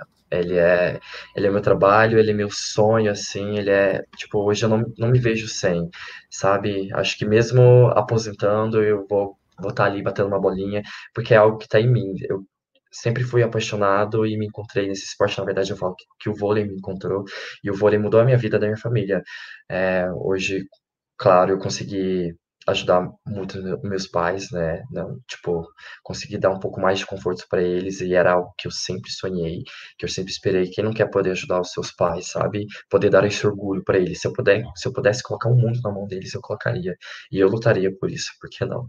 Foram pessoas que que eu sou completamente grato, que que me ensinaram tudo e o que eu sou hoje é graças a eles sabe? Eu tenho muito deles e eles têm muito de mim, então eu quero levar isso para sempre, passar para meus filhos, enfim, para seja lá quem for, porque é, para mim assim, assim, é sem palavras, porque meus pais é, é, a base de tudo. Só a gente sabe a nossa história, o que a gente passou e o que a gente está construindo hoje, e o que a gente está podendo viver hoje. É somente agradecer. Eu queria Vanessa, falar. Diga, Rafael. Você, só porque Aqui é um a gente liga, viu, é um Mike, para fazer é, a pergunta. É um, gancho, é um gancho dessa sua pergunta mesmo. Você falou que tem um irmão gêmeo, uma irmã de 15 anos, né? Ao todo são, são cinco, algum outro está no esporte também? Como que seus irmãos também jogam algum outro esporte? Como que é isso? Não, sim, então, no caso, no caso em casa são cinco, porque são meus pais, eu, meu irmão e minha irmã, né? E o meu irmão chegou a jogar comigo, ele é canhoto, jogou um, um torneio estudantil. Lembra que eu falei que tinha jogado no estudantil é, antes de ir para Formiga, que eu tinha. Enfim. E aí é, ele jogou comigo, ele é canhoto, inclusive, mas ele não. Assim, nunca foi foi bom assim com esportes, sabe? Ele gostava de praticar, mas nunca teve tantas habilidades igual eu, né? Mas ele chegou a jogar e hoje ele fala: Nossa, olha onde você chegou, queria eu, eu que não levava jeito, ficava só te olhando e tudo mais. E ele super me apoia, assim, é um cara. Nossa, meu irmão é um cara fenomenal, é, tipo, sensacional, sempre me apoiou muito. Desde quando a gente trabalhava no vinho, que ele falava: Se quiser, eu termino sua parte para você treinar, para o pai te liberar. Ele sabia que era algo que eu gostava, sabe? Que estava em mim, que eu, tipo, estaria correndo atrás daquilo a qualquer custo. Então, para mim, meu irmão é sensacional. E minha irmã, hoje, para mim, eu sou espelho dela. É meu xodó. É, meu bebezinho, ela tem 15 anos, assim, tá uma moça. É, ela quer jogar vôlei também, mas ela falou, ah, talvez eu não levo jeito também com esportes, essas coisas, eu quero fazer outra coisa. Eu falei, vai, faz o que você se sinta feliz, sabe? Mas ela falou, ah, mas eu quero seguir muito no que você é, no que você se tornou, no que, de onde você saiu, sabe? Eu quero me espelhar em você e me inspirar em você, ainda mais com meu irmão, sabendo de tudo que você passou e acompanhar isso, é muito feliz. Eu fiquei assim, nossa, minha irmã falando isso pra mim, que gracinha. O seu irmão, ele fisicamente é igualzinho a você? Não, a gente é vitelinos. Ah, é, eles parecem isso, eles parecem bem mais com meu pai e pareço mais com minha mãe, eu e minha irmã. Mas assim, a gente não tem nada a ver. As pessoas falam, ah, vocês não se parecem. Ele é seu pai, você é sua mãe. Eu falei, é. Aí as pessoas falam, mas você é gêmeo mesmo? Eu falo, sim, a gente é gêmeos. Mas a gente não se parece, não. Ô, Mike, e eu queria encerrar a entrevista falando sobre o Neri Tambeiro, mas antes eu queria fazer uma pergunta sobre o seu pai. Você comentou que quando você estava ali é, trabalhando com ele, ele não botava muita fé que você fosse virar um jogador profissional, que fosse chegar à seleção. Como que foi quando você contou para ele, pai, fui convocado para a seleção adulta? Não, aí, ou me... tipo. Ou mesmo quando você contou para ele o convite que você recebeu do Neri, né, para começar a treinar no Minas Tênis Clube.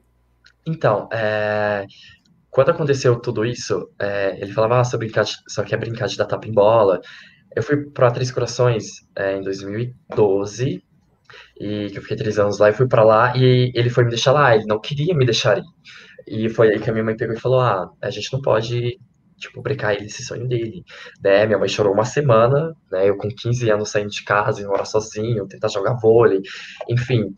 E, e, aí ele ficou meio que assim com o pé atrás também, né? A questão do que falou, ah, nossa realidade é diferente, né, meu filho? É, eu acredito em você, mas não sei se você vai conseguir. Aí eu comecei a jogar e depois, desde lá, foi em 2014, eu acho, 2013, 14, eu eu fui a primeira seletiva da seleção brasileira, infanto na época. E aí eu fiz a seletiva e passou, e eu passei. Então aí começou a dar uns gatilhos nele, entendeu? Ele fala: Nossa, o meu filho é bom mesmo, isso não é uma brincadeira, ele conseguiu chegar na seleção. Aí eu fui cortado, né? Claro, mas para ele já foi dando gatilho. Então aí ele já começou a ir nos jogos quando era próximo da minha cidade, começou a torcer mais. E aí depois disso, quando eu fui pro Minas, aí acabou Ele ele, eu, nossa, ele super me apoiou. Ele, aí hoje a gente conversa, ele chora e fala: Ai, meu filho, olha tudo que você construiu. E eu não acreditava, porque para mim era uma coisa muito distante pra gente. Eu vou esperar que o meu filho tá aqui, meu fiote, criolinho, trabalhando comigo, ia chegar numa seleção brasileira. Não ia, tipo, né? Pra gente era uma coisa distante, uma realidade distante. Então, e hoje você tá aí, firme e forte, correndo atrás do seu, eu tô muito feliz. É, ele sempre me agradece muito. É, é, um paizão, eu aprendi muito com ele. Essa raça, essa coisa de querer estar tá atrás, de estar tá sempre lutando, vem muito dele, né? Porque ele sempre correu, sempre foi muito difícil as coisas para ele. Ele estava lá botando a cara tapa, indo com a cara e com a coragem e mostrando para os filhos dele que ele era o nosso herói, sabe? Ele sempre foi isso, sempre foi isso. Acho que você representa muito o brasileiro, viu, Mike? Aquele brasileiro que teve uma infância difícil, né? Não, nada, nada foi, foi de graça, nada foi fácil, Sim. não desistiu, foi estudar e ali durante o estudo teve essa oportunidade de jogar no Minas, agarrou a chance, poderia ter chegado lá no Minas e não dado certo, mas você ali viu a oportunidade de você realizar o seu sonho de virar jogador de vôlei. Imagina o orgulho dos seus pais com essa sua trajetória. Aqui no nosso chat, o pessoal está elogiando muito aqui a sua a, esse seu sonho, a realização desse seu sonho, quanto você correu atrás dele. E para a gente fechar, assim, eu teria mil perguntas. Rafael, você abriu áudio, você quer fazer alguma? Depois não, a gente não, pode não. fazer outra live, sem problema. Não, pode perguntar, Vanessa, depois eu só Eu queria encerro... perguntar do Neri Tambeiro, né? Além, imagino que além da sua família, o Neri tem uma importância muito grande na sua carreira, o quanto ele te, ele te transformou como atleta, te ajudou a realizar esse seu sonho, o que significa Neri Tambeiro na sua vida? A meu pai. É, por incrível que pareça, foi um cara que eu tenho eterna gratidão. Ele praticamente me criou assim, criou minha carreira, tá? Que tem, passei por outros técnicos para poder chegar até ele, que foi um pontapé inicial, que sou completamente grato por todos, o Toninho, Mário, Antenor, o Bruno, enfim, é, Serginho, se eu for contar todos aqui é muito difícil, porque foram pessoas que agregaram muito na minha vida, e eu sou completamente grato por isso, né? Porque eu cheguei aqui hoje que eu vou esquecer deles lá, lá atrás, porque não? Porque todo mundo tem um pontinho sequer de, de, de algo né, que me ajudaram na, na minha carreira, na minha vida. E o Neri é, tá sendo assim um marco. Acho que ele me pegou ali num processo de juvenil e adulto, na minha formação mesmo para ser um atleta profissional. Viu o potencial em mim, acreditou em mim, me deu muito esporro, é, lavou muito a minha cara. É, sei lá, ele me fez um não só um atleta, mas um ser humano muito incrível, sabe? É, tipo, como um ser humano, assim, ele me ensinou pra caralho, tipo, mesmo sabendo a minha orientação, sabendo que eu iria passar por preconceito, ele sempre me orientou. Enfim, ele, para mim, sei lá, eu não anjo, assim, não tem. É, uma, é, difícil decifrar. Eu falo que ele é meu pai porque ele me ajudou muito nesse quesito. Eu e minha família devem ter na gratidão por ele, porque se não fosse ele, eu não estaria vivendo esses sonhos, não teria né, mudado a, a realidade da minha família, né, de quem está próximo, ou de ajudar outras pessoas, sabe, que eu, eu tenho muita empatia, então estou sempre podendo ajudar da forma que eu posso, então ele me ajudou muito, Neri, para mim, ele sabe que eu tenho essa gratidão por ele e vou estar tá sempre com ele, posso sair daqui, jogar, trabalhar com outro técnico, se eu encontrar ele, eu vou dar um beijão nele, um abração, porque ele sabe da gratidão e do que ele é para mim e o que ele vai ser na minha carreira, sabe?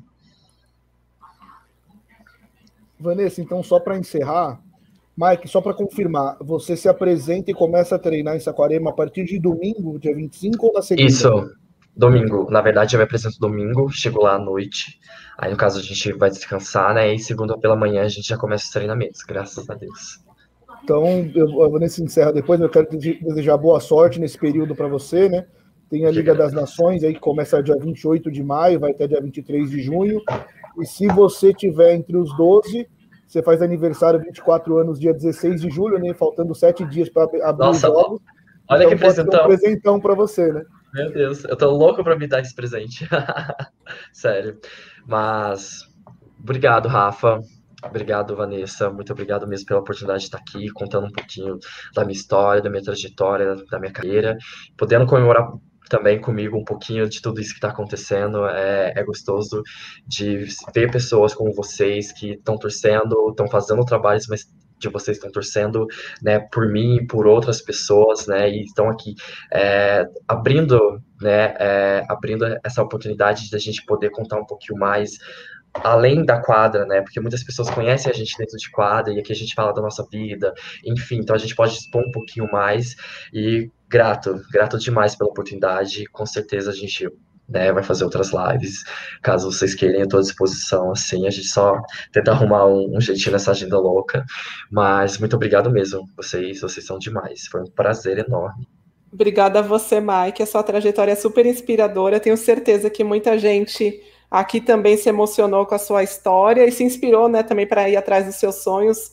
A gente fala, parece tão clichê, né, falar acredita no seu sonho que você alcança, mas toda vez que a gente vê um exemplo como você, a gente realmente acredita nesse clichê. Posso abrir só aqui um, um rapidinho três perguntas dos nossos Golden Setters para você? Sim, à vontade. Vou, vou chamar aqui o Fernando, você, o Igor você, e o Thales. Enquanto Diga. você abre, é, um dos Golden Setter deu um nome aí, eu achei sensacional.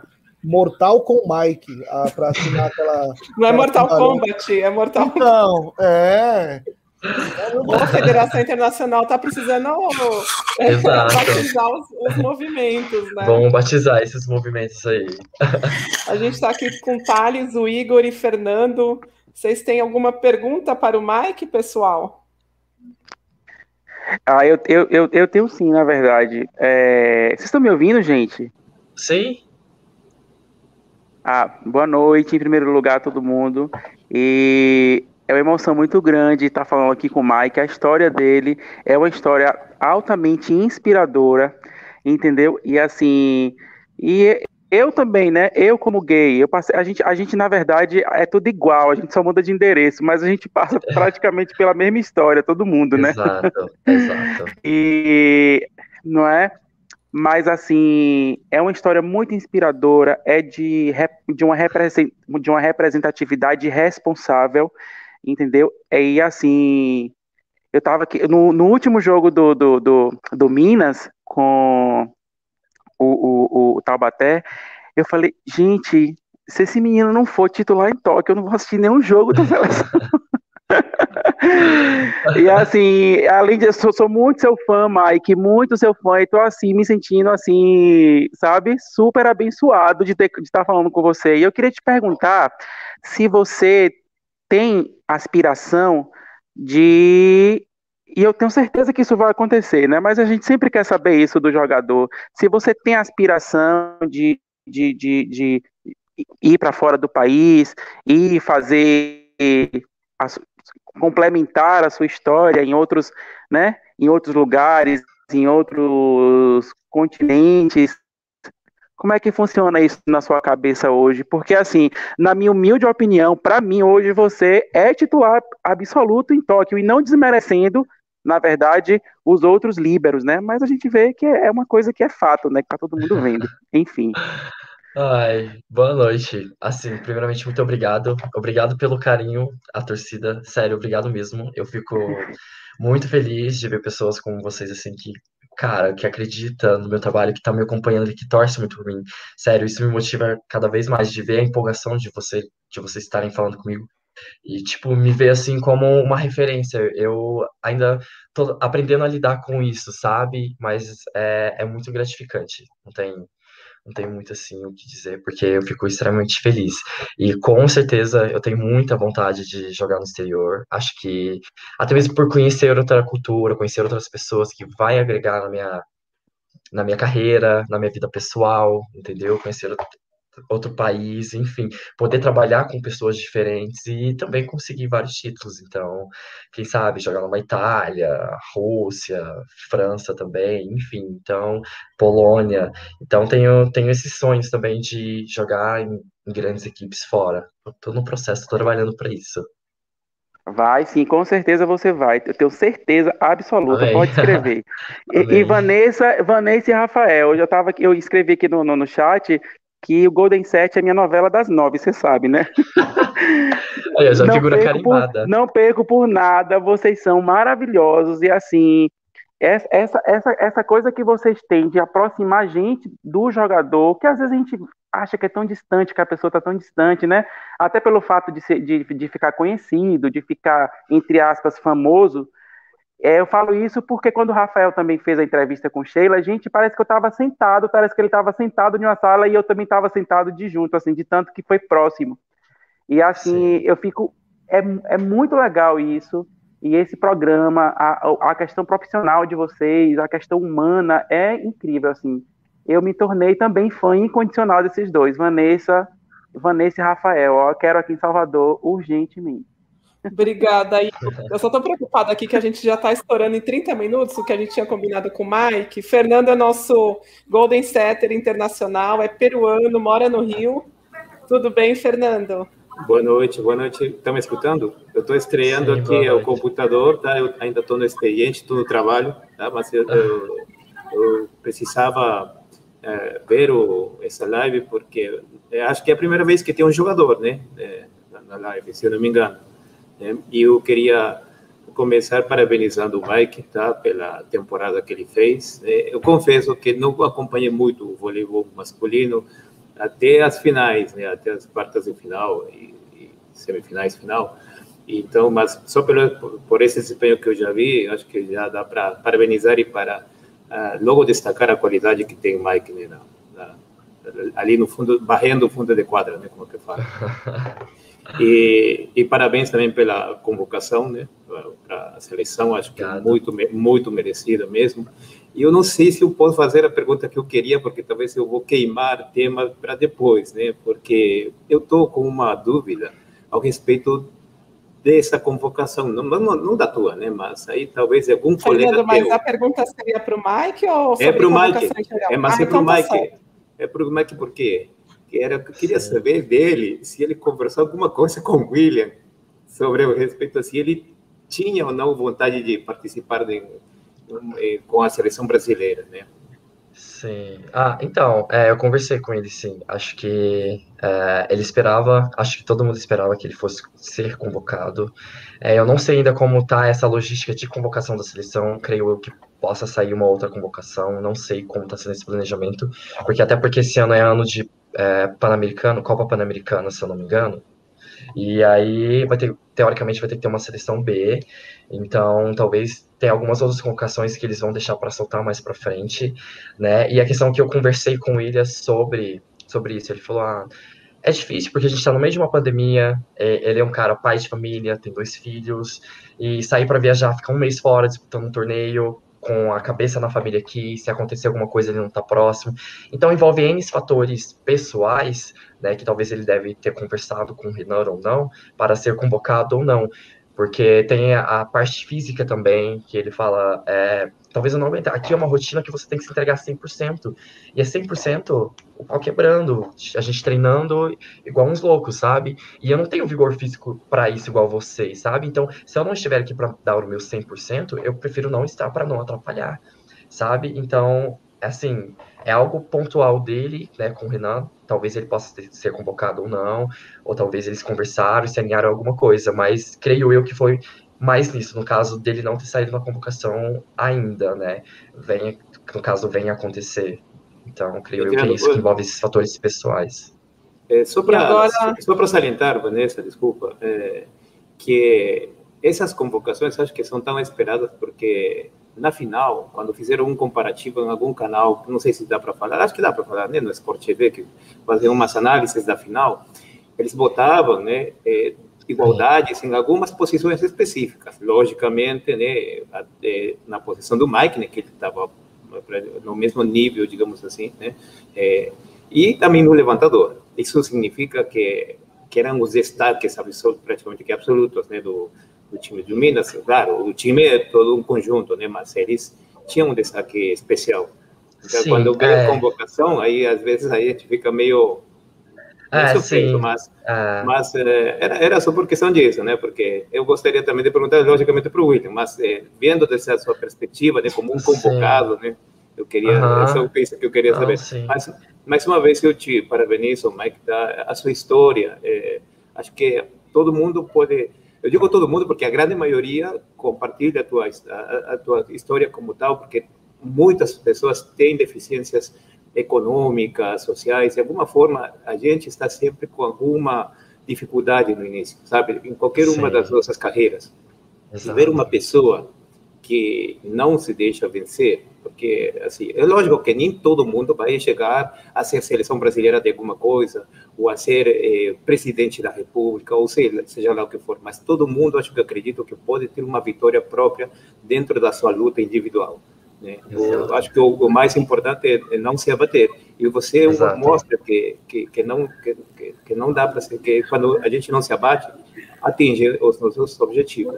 Então, mais uma vez, parabenizar-te principalmente pela pessoa que você está representando agora. Obrigado. Fernando, Obrigado Fernando só para o Thales fazer uma perguntinha rápida, a gente vai até às 10, mas a gente precisa liberar o Mike. Então, o Thales faz uma perguntinha rápida para a gente liberar o Mike. Posso falar? Tudo bom, gente? Sim, pode, à vontade. Boa noite. É muito bom, né? É, parabenizar primeiro o Mike aí. É, eu, eu vejo ele já há alguns anos, de vez em quando eu vou lá no Minas ver uns, jo uns jogos assim, quando eu estou no Brasil, e é muito legal, assim, eu vi alguns jogos dele há uns três anos atrás, e do último ano, 2019, 2020, eu fui ver uns jogos dele, a evolução dele é absurda, realmente, assim, a maturidade que ele, que ele alcançou, essa disponibilidade na defesa que, assim, é fora do normal, né, ele é muito mais voluntarioso, muito mais energético que a maioria, eu vejo ele bem bem ansioso, até, até ansioso às vezes, ele é muito, né, é muito, é, muito, é muito, é muito legal, muito legal mesmo. E assim, a gente tava precisando de um líbero com esse perfil, que desde o Serginho a gente não tem nada que fosse assim tão, tão voluntarioso. Então, eu vou fazer uma pergunta bem amenidade mesmo.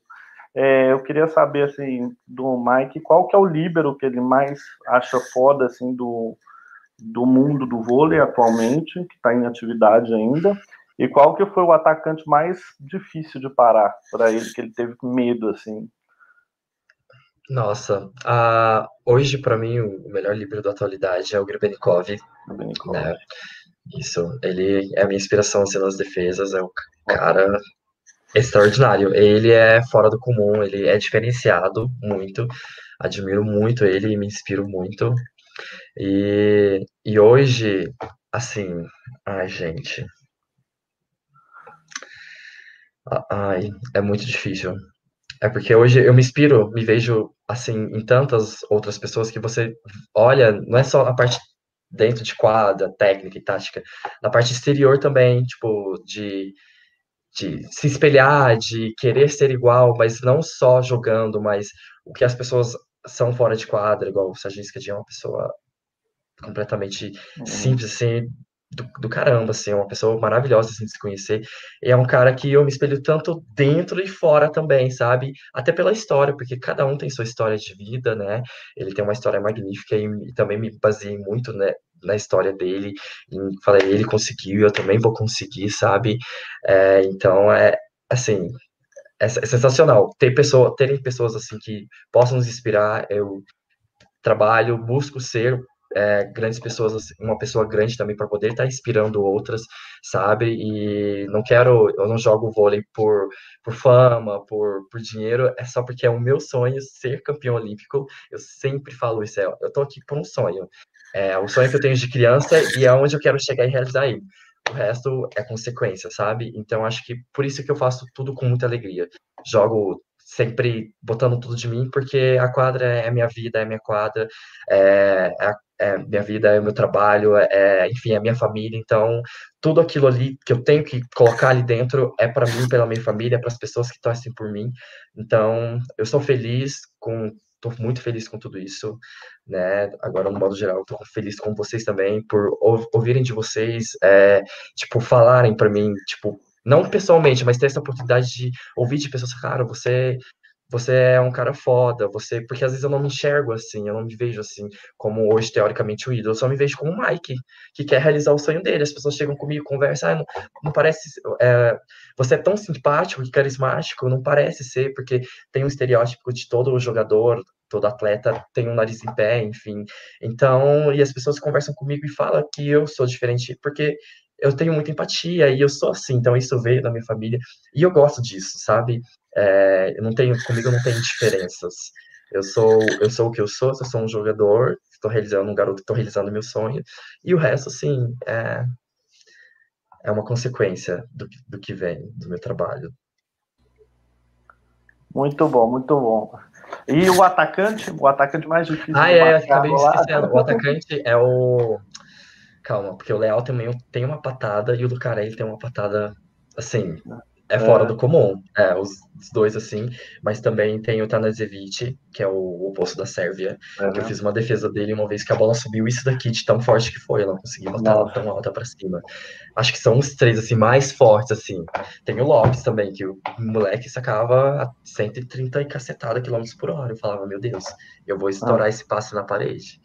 Então hoje o vigor físico dos atletas, principalmente no vôlei, tem crescido muito. É, então é difícil você ter um, porque hoje são vários que estão dando porrada e eu não sei como eu fico lá na frente, mas também. Parabéns, parabéns, você está arrasando. Obrigado, grato. Você está desfilando lá. Obrigado, obrigado. E torcem por mim, gente, vai dar tudo Pode certo. Tem uma torcida enorme aqui por você. Mike, muito obrigada, viu, por, por toda a sua disponibilidade. A gente sabe que essa semana está difícil para você corrida, porque logo logo você se apresenta lá em Saquarema, mas é. Obrigada mesmo por você ter estado aqui com a gente. Parabéns pelo vice-campeonato da Superliga, parabéns pela convocação. Agora a gente Obrigado. vai te acompanhar então aí com a camisa amarela. Agora todo mundo na torcida por você, Taubateanos, pessoal do SESI, pessoal do Volei Renado, agora, agora a torcida se junta, né? Torcendo pelo Mike. Obrigada mesmo. Valeu, Obrigado, Mike. Obrigado, hein? Desculpa aí por, por a gente ter sem problemas. Não, sem problemas. Sem problemas. Valeu, já, Mike. Já Valeu. Beijo. Obrigada, Obrigado, gente. Tchau, Obrigado tchau. mesmo. Até a próxima. Até. Meninos, a gente continua aqui. Isso, Vanessa. Vamos fazer até é... as 10. Só uma, só uma informação aqui, né? Durante a entrevista com, com o Mike, tava lá no chat esse nome, né? Não sei qual é o nome dele de verdade. O velho sentimental perguntou notícias do Renan, do Renan Dalzotto, né?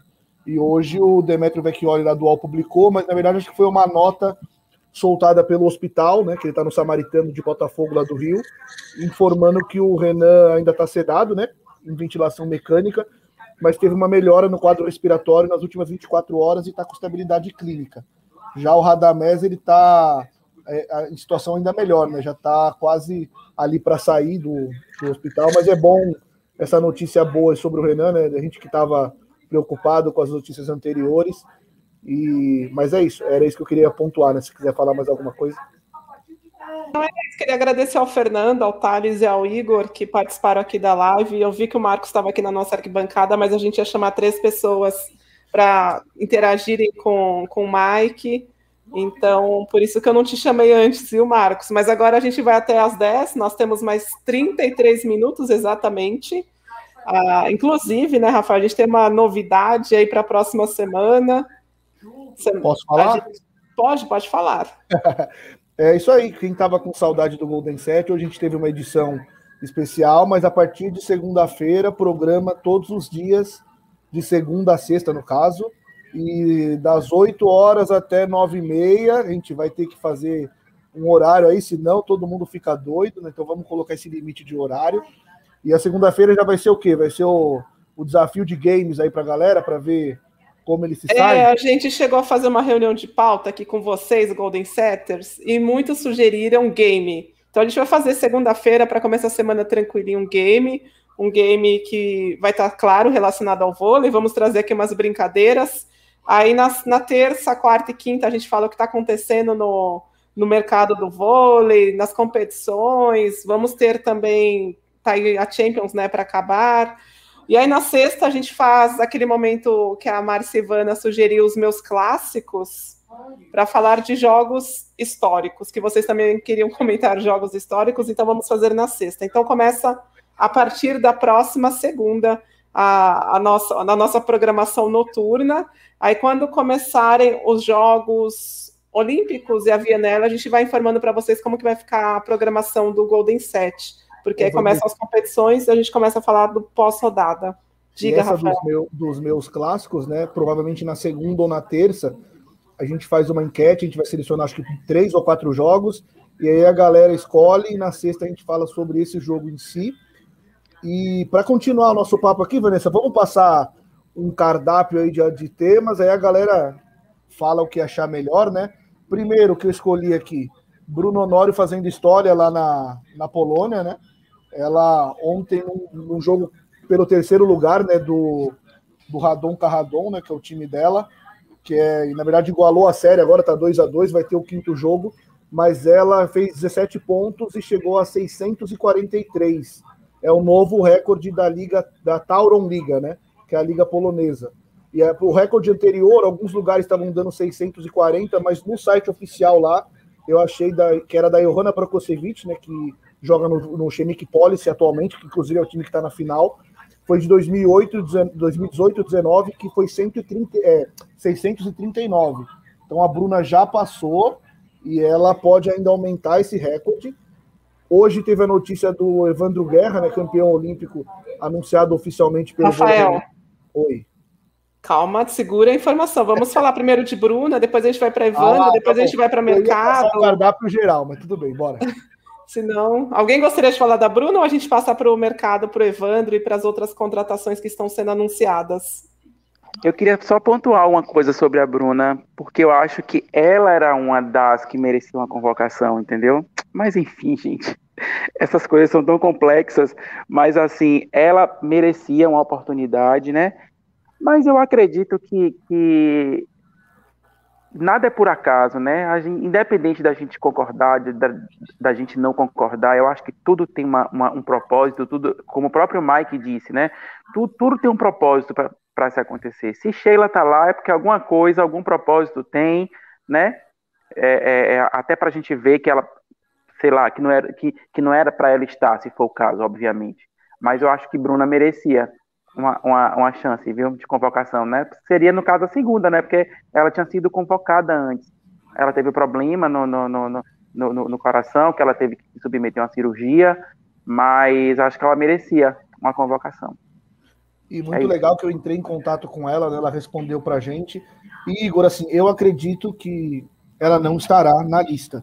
Mas como ela está em atividade ainda, e a Gabi também está em atividade e não apareceu em nenhuma lista, então pode ser que ela apareça ainda, né? Porque ela está jogando lá pelo clube dela, então a gente não pode descartar, né?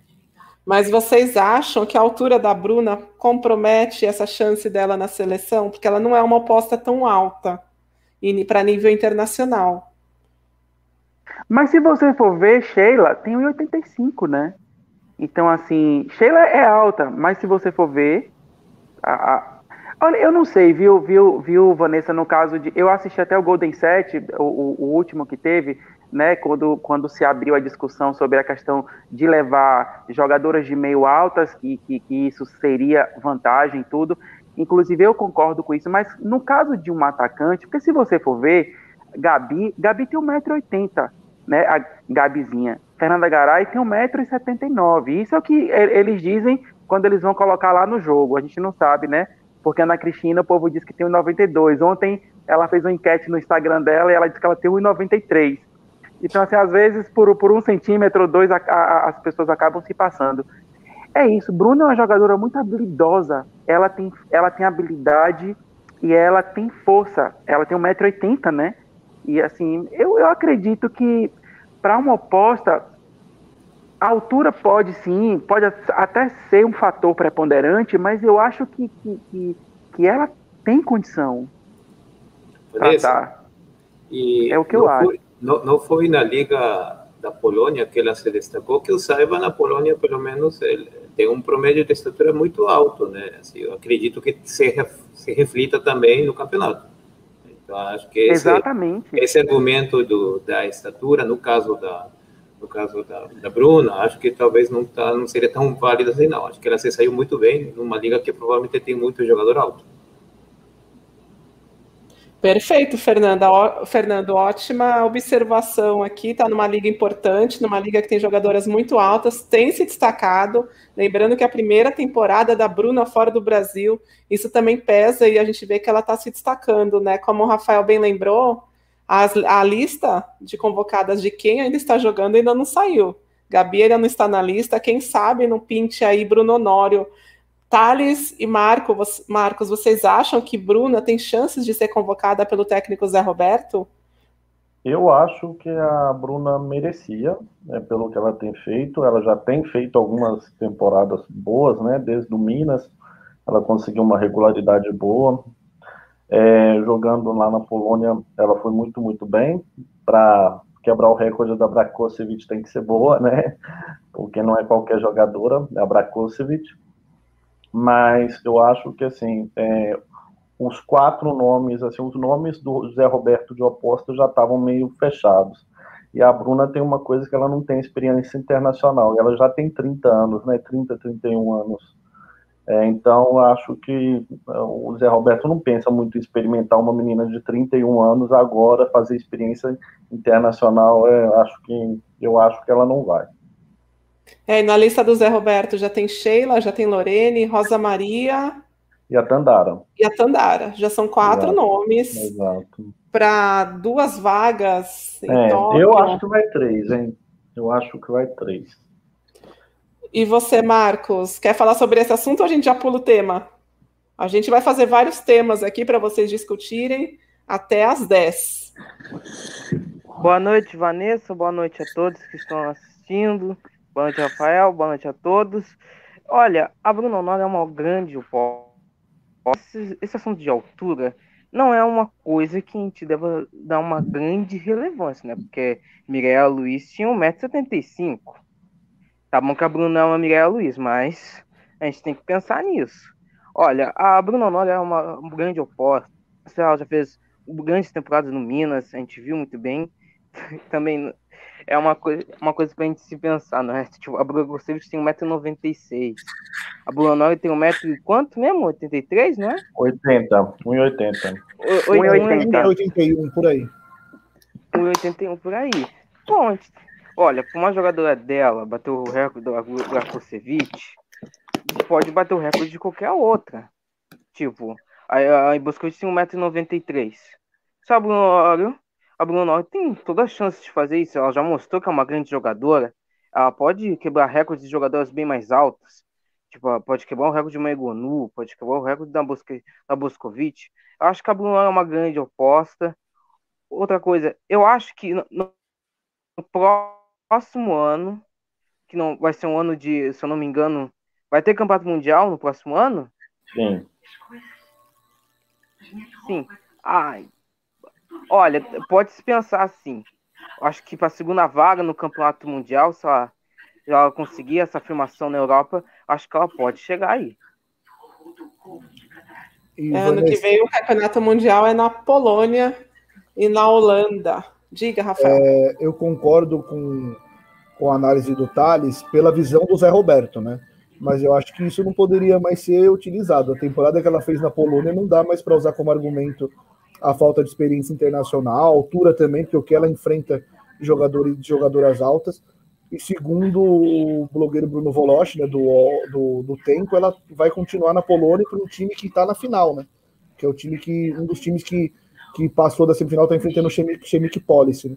Então ela provavelmente vai continuar na Polônia e ela está assim, ó, talvez a Liga Polonesa não seja das melhores, mas tem jogadoras altas lá também. Então não é qualquer coisa ela fazer esse, essa marca aí que desde 2008 e 2009, que é onde eu peguei a partir do momento da, da que a, essa patrocinadora tá na, competição, né? Não sei como era antes, mas de 2008 e 2009 para cá, ninguém fez a pontuação em uma temporada como ela. E ela falou, né, Rafael, durante o podcast que você gravou com ela, que está disponível no Spotify e na voleiplay.com para os nossos assinantes, que ela se surpreendeu com a qualidade da liga polonesa, falou que o nível dos jogos é muito bom, é, chega a ser superior ao nível dos jogos da Superliga. Bora mudar de assunto, são vários assuntos aqui para a gente discutir. Não, a outra já tinha dado, eu passei, passei rapidamente, né? O Evandro Guerra, de 39 anos, oposto, é, vai jogar no, no vôlei Renata, né? Ele estava no Kuwait na, na temporada passada. Ele vem para substituir o Visoto, né? Que provavelmente deve ir para o Fiat Minas, né? E o Evandro Guerra é campeão olímpico chegando no vôlei Renata, um clube que provavelmente vai vir com mais, mais forte ainda do que nessa temporada. O que vocês estão achando das movimentações em geral do vôlei masculino e do vôlei feminino? Vocês estão gostando dos nomes que estão sendo especulados? Quem gostaria de começar a falar sobre mercado? Igor. Gente, eu, eu, eu tô gostando, eu tô gostando, mas assim, existe, acho que existe muito mais especulação do que veracidade nos, dos fatos, né? Porque assim, você vê o SESI mesmo, o SESI, todo mundo, toda hora o SESI está tá, tá contratando uma jogadora, até é, é, é, é, o boato aí rolou que, que o SESI ia contratar a, a Kelsey Robinson, entendeu? E é do, dos Estados Unidos. Então, assim, é muita, muita especulação. Eu, assim, a gente sempre fica na, eu, eu, sempre fico na expectativa do mercado, né? Eu mesmo achava que Fabiola não sairia do Sesc, Fabiola tá indo pro Osasco. Então, assim, mas eu acho legal, eu acho muito, muito bacana essa questão de repatriar, é, a, a, do repatriamento dos, dos jogadores, porque é, além de, de, de, valorizar a questão da Superliga, tem a questão também do nível, né? Que eles, eles vêm com, a, com outra experiência, com, com, com, com outras histórias. Eu acho muito legal. E sobre a contratação do Evandro no Renata, maravilhoso, né? Evandro é um jogador incrível, incrível. Que também eu fiquei triste por, por ele não, não, não, não ter sido selecionado, né? Não, não tá na seleção. Pelo menos até então, né? Mas achei, achei bacana, achei super bacana e espero aí que haja mais novidades, assim, né? Na, na, na questão da, das contratações. É isso. Inclusive o César Vôlei Bauru, você comentou sobre o César Vôlei Bauru, né, essa especulação em torno da Robinson. Eles, eles confirmaram nesta semana a permanência do técnico Rubinho. Agora é o Rubinho que vai montar o time. Agora vai ser diferente, né? Ele pegou o time no meio do caminho na temporada passada. Vocês gostaram dessa, dessa notícia que veio lá do César Vôlei Bauru? Acharam que o Rubinho fez um bom trabalho e tinha que ter sido mantido lá dentro do panela de pressão? Ah, com eu cer... achei sim.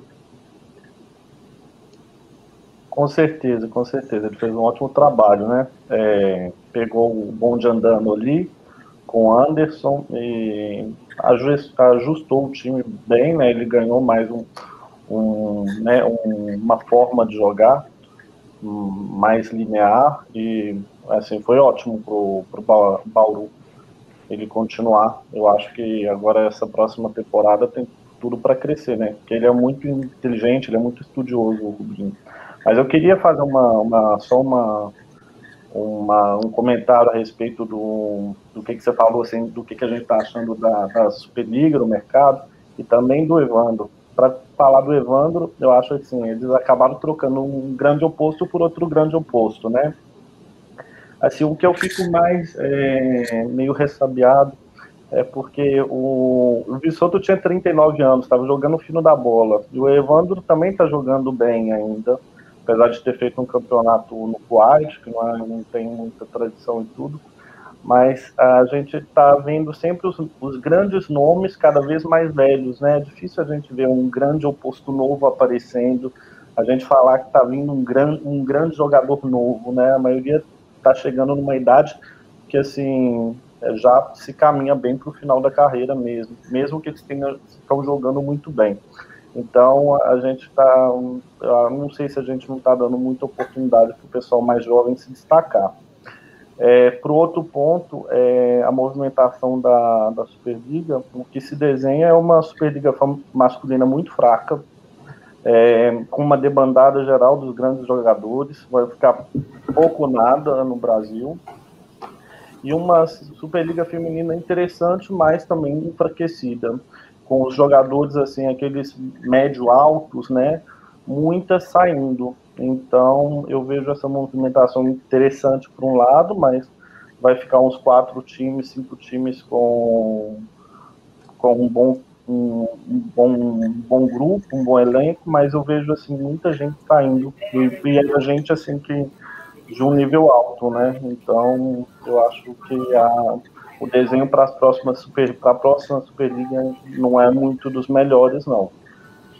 Olha uma pergunta do Diogo Klein aqui para vocês. Visoto tem nível para jogar no Minas? Quem gostaria tem. de responder essa pergunta? Tem, tem, claro que tem. Ele jogou muito no Renato, né? E agora jogando com o William, rápido, igual ele estava jogando com o Demian, eu acho que o time vai estar mais equilibrado, vai ter trocar o outro ponteiro, vai ter um ponteiro um pouco mais forte, um meio mais forte. Eu acho que ele tem tudo para arrebentar, se ele continuar mantendo o nível físico que ele estava, né? Eu acho também. Inclusive, eu, eu, eu, gostaria de pontuar algo aqui, que essa geração agora, dessa, dessa, dessa turma aí, de, de, do, eu estou falando agora dos espectadores, existe muito preconceito com essa questão de, de é, é, é, ah, tá muito velha, tem que sair, tem que aposentar. Gente, eu acho que o jogador, ele, ele, ele sabe o limite dele, né? Valeuska deu uma, uma, uma entrevista agora e é, ela, ela vai se aposentar, essa é a última Superliga dela, né? Ela falou, e mas assim, ela estava, na verdade, ela, Valeuska estava em alto nível. Valeuska tá em, é, era difícil você ver um jogo da Valeuska, Valeuska jogar mal, entendeu? Então eu acho que a gente tem que meio que, que, que, que, que ponderar mais essa questão de, ai, tá velho, tá velho, tá velho. Bissoto tá ótimo, achei que ele fez uma Superliga maravilhosa, né? Inclusive, é, é, é, ele sempre está lá nos momentos de decisão, nos momentos de, de aperto, ele corresponde com a, com a função dele de oposto. Então eu acho que, para mim, enquanto ele estiver dando o caldo, ele tem que, tem que jogar. E com relação ao Minas, eu acho que ele tem total condição. Com certeza. Ô Vanessa, só para é, informação, né? O Bisoto está com 37. O Thales deu ele com 39, não está não tá tão veterano assim. Vou baixar dois aninhos para ele. É, é, mas tá vendo aí, já, tá vendo aí, já tá envelhecendo o rapaz. Pois é, mas é porque o Vissoto é velho de guerra, né? Tem mas, muito tempo que tá, tá aparecendo. Mas, assim, é não é nem para falar por causa da idade dele ou quanto que ele tá jogando, é mais porque realmente a gente sempre tá falando, ah, tem uma contratação, e é sempre a grande contratação de um jogador brasileiro é sempre de alguém já com uma idade bem avançada. A gente raramente vê, assim, é, tá surgindo um super jogador, né, ou um jogador muito bom de tal de 20 anos, 22 anos, 23. Parece que a gente ficou na década do, né, de 2010, 2008 ainda. Thales, mas você não acha que esses jovens opostos, por exemplo, são Alan, são Felipe Roque, a gente está construindo essa nova geração. O Darlan, o Darlan ficou, vai ficar mais uma temporada no SES, e isso é muito bom, porque ele vai jogar, vai ter mais experiência, né? Se ele vai para um Sada Cruzeiro. O ele próprio Lucarelli, o próprio Lucarelli, ele, ele é jovem ainda, não é? E ele é um ponteiro. É, então, ele está ele, ele tá muito jovem ainda, e ele, ele é ele já está consagrado, ele já é consagradíssimo. Né? Ele é, uma é que ele, ele, ele estourou muito jovem, né? Ele, uhum. e, assim, ele, ele já estava fazendo a, o nome dele lá no Minas. Eu, eu, eu vejo um pouco, no masculino, eu acho que não estou vendo tanto essa deficiência de aparição de jogadores super talentosos novos, até porque você vê que eles estão saindo. O próprio menino, o nome de, Adriano, né, do, do Itapetininga, né, que ele, que ele, que ele foi muito destacado agora, né, na, nas eh, quartas do final. E, assim, eu não estou vendo essa seca, não. Agora, no feminino, sim, eu, eu vejo um pouco mais isso, né, porque a gente, inclusive, bate na tecla de é, Fernanda Garay, é, Jaqueline, é, Thaisa, né, todas jogadoras acima de 30 anos, né, 30 e alguns anos, e e, e não é pela questão de idade, mas pelo nível, né? A gente vê que, de fato, não tem jogadoras no nível deles. Né? Então, é isso que eu, por, por, exemplo, às vezes eu fico meio preocupado, porque isso, algum, algum sinal pode estar, é algum sinal de alguma coisa que esteja acontecendo, né? Não sei qual é, acho que os técnicos que eles são os mais apropriados para falar por que que a gente todo o tempo todo chama esses jogadores. Que no caso da Sheila, por exemplo, se fala muito da Sheila, acho que o principal desconforto pelo nível que ela está apresentando né? é, e, não, e, não, pela idade acho que a idade é, não tem a ver porque a gente está pedindo Jaqueline está pedindo a Fernanda Garay tem gente que está pedindo por favor é, reconsidera a Fabiana né Fabizona reconsidera né Eu que comecei. É, é, né? Que considera, vai, vai, leva, leva, leva a criança para Tóquio, né? E, e, e, é por, não é pela questão de idade, né? E é sobre o mercado.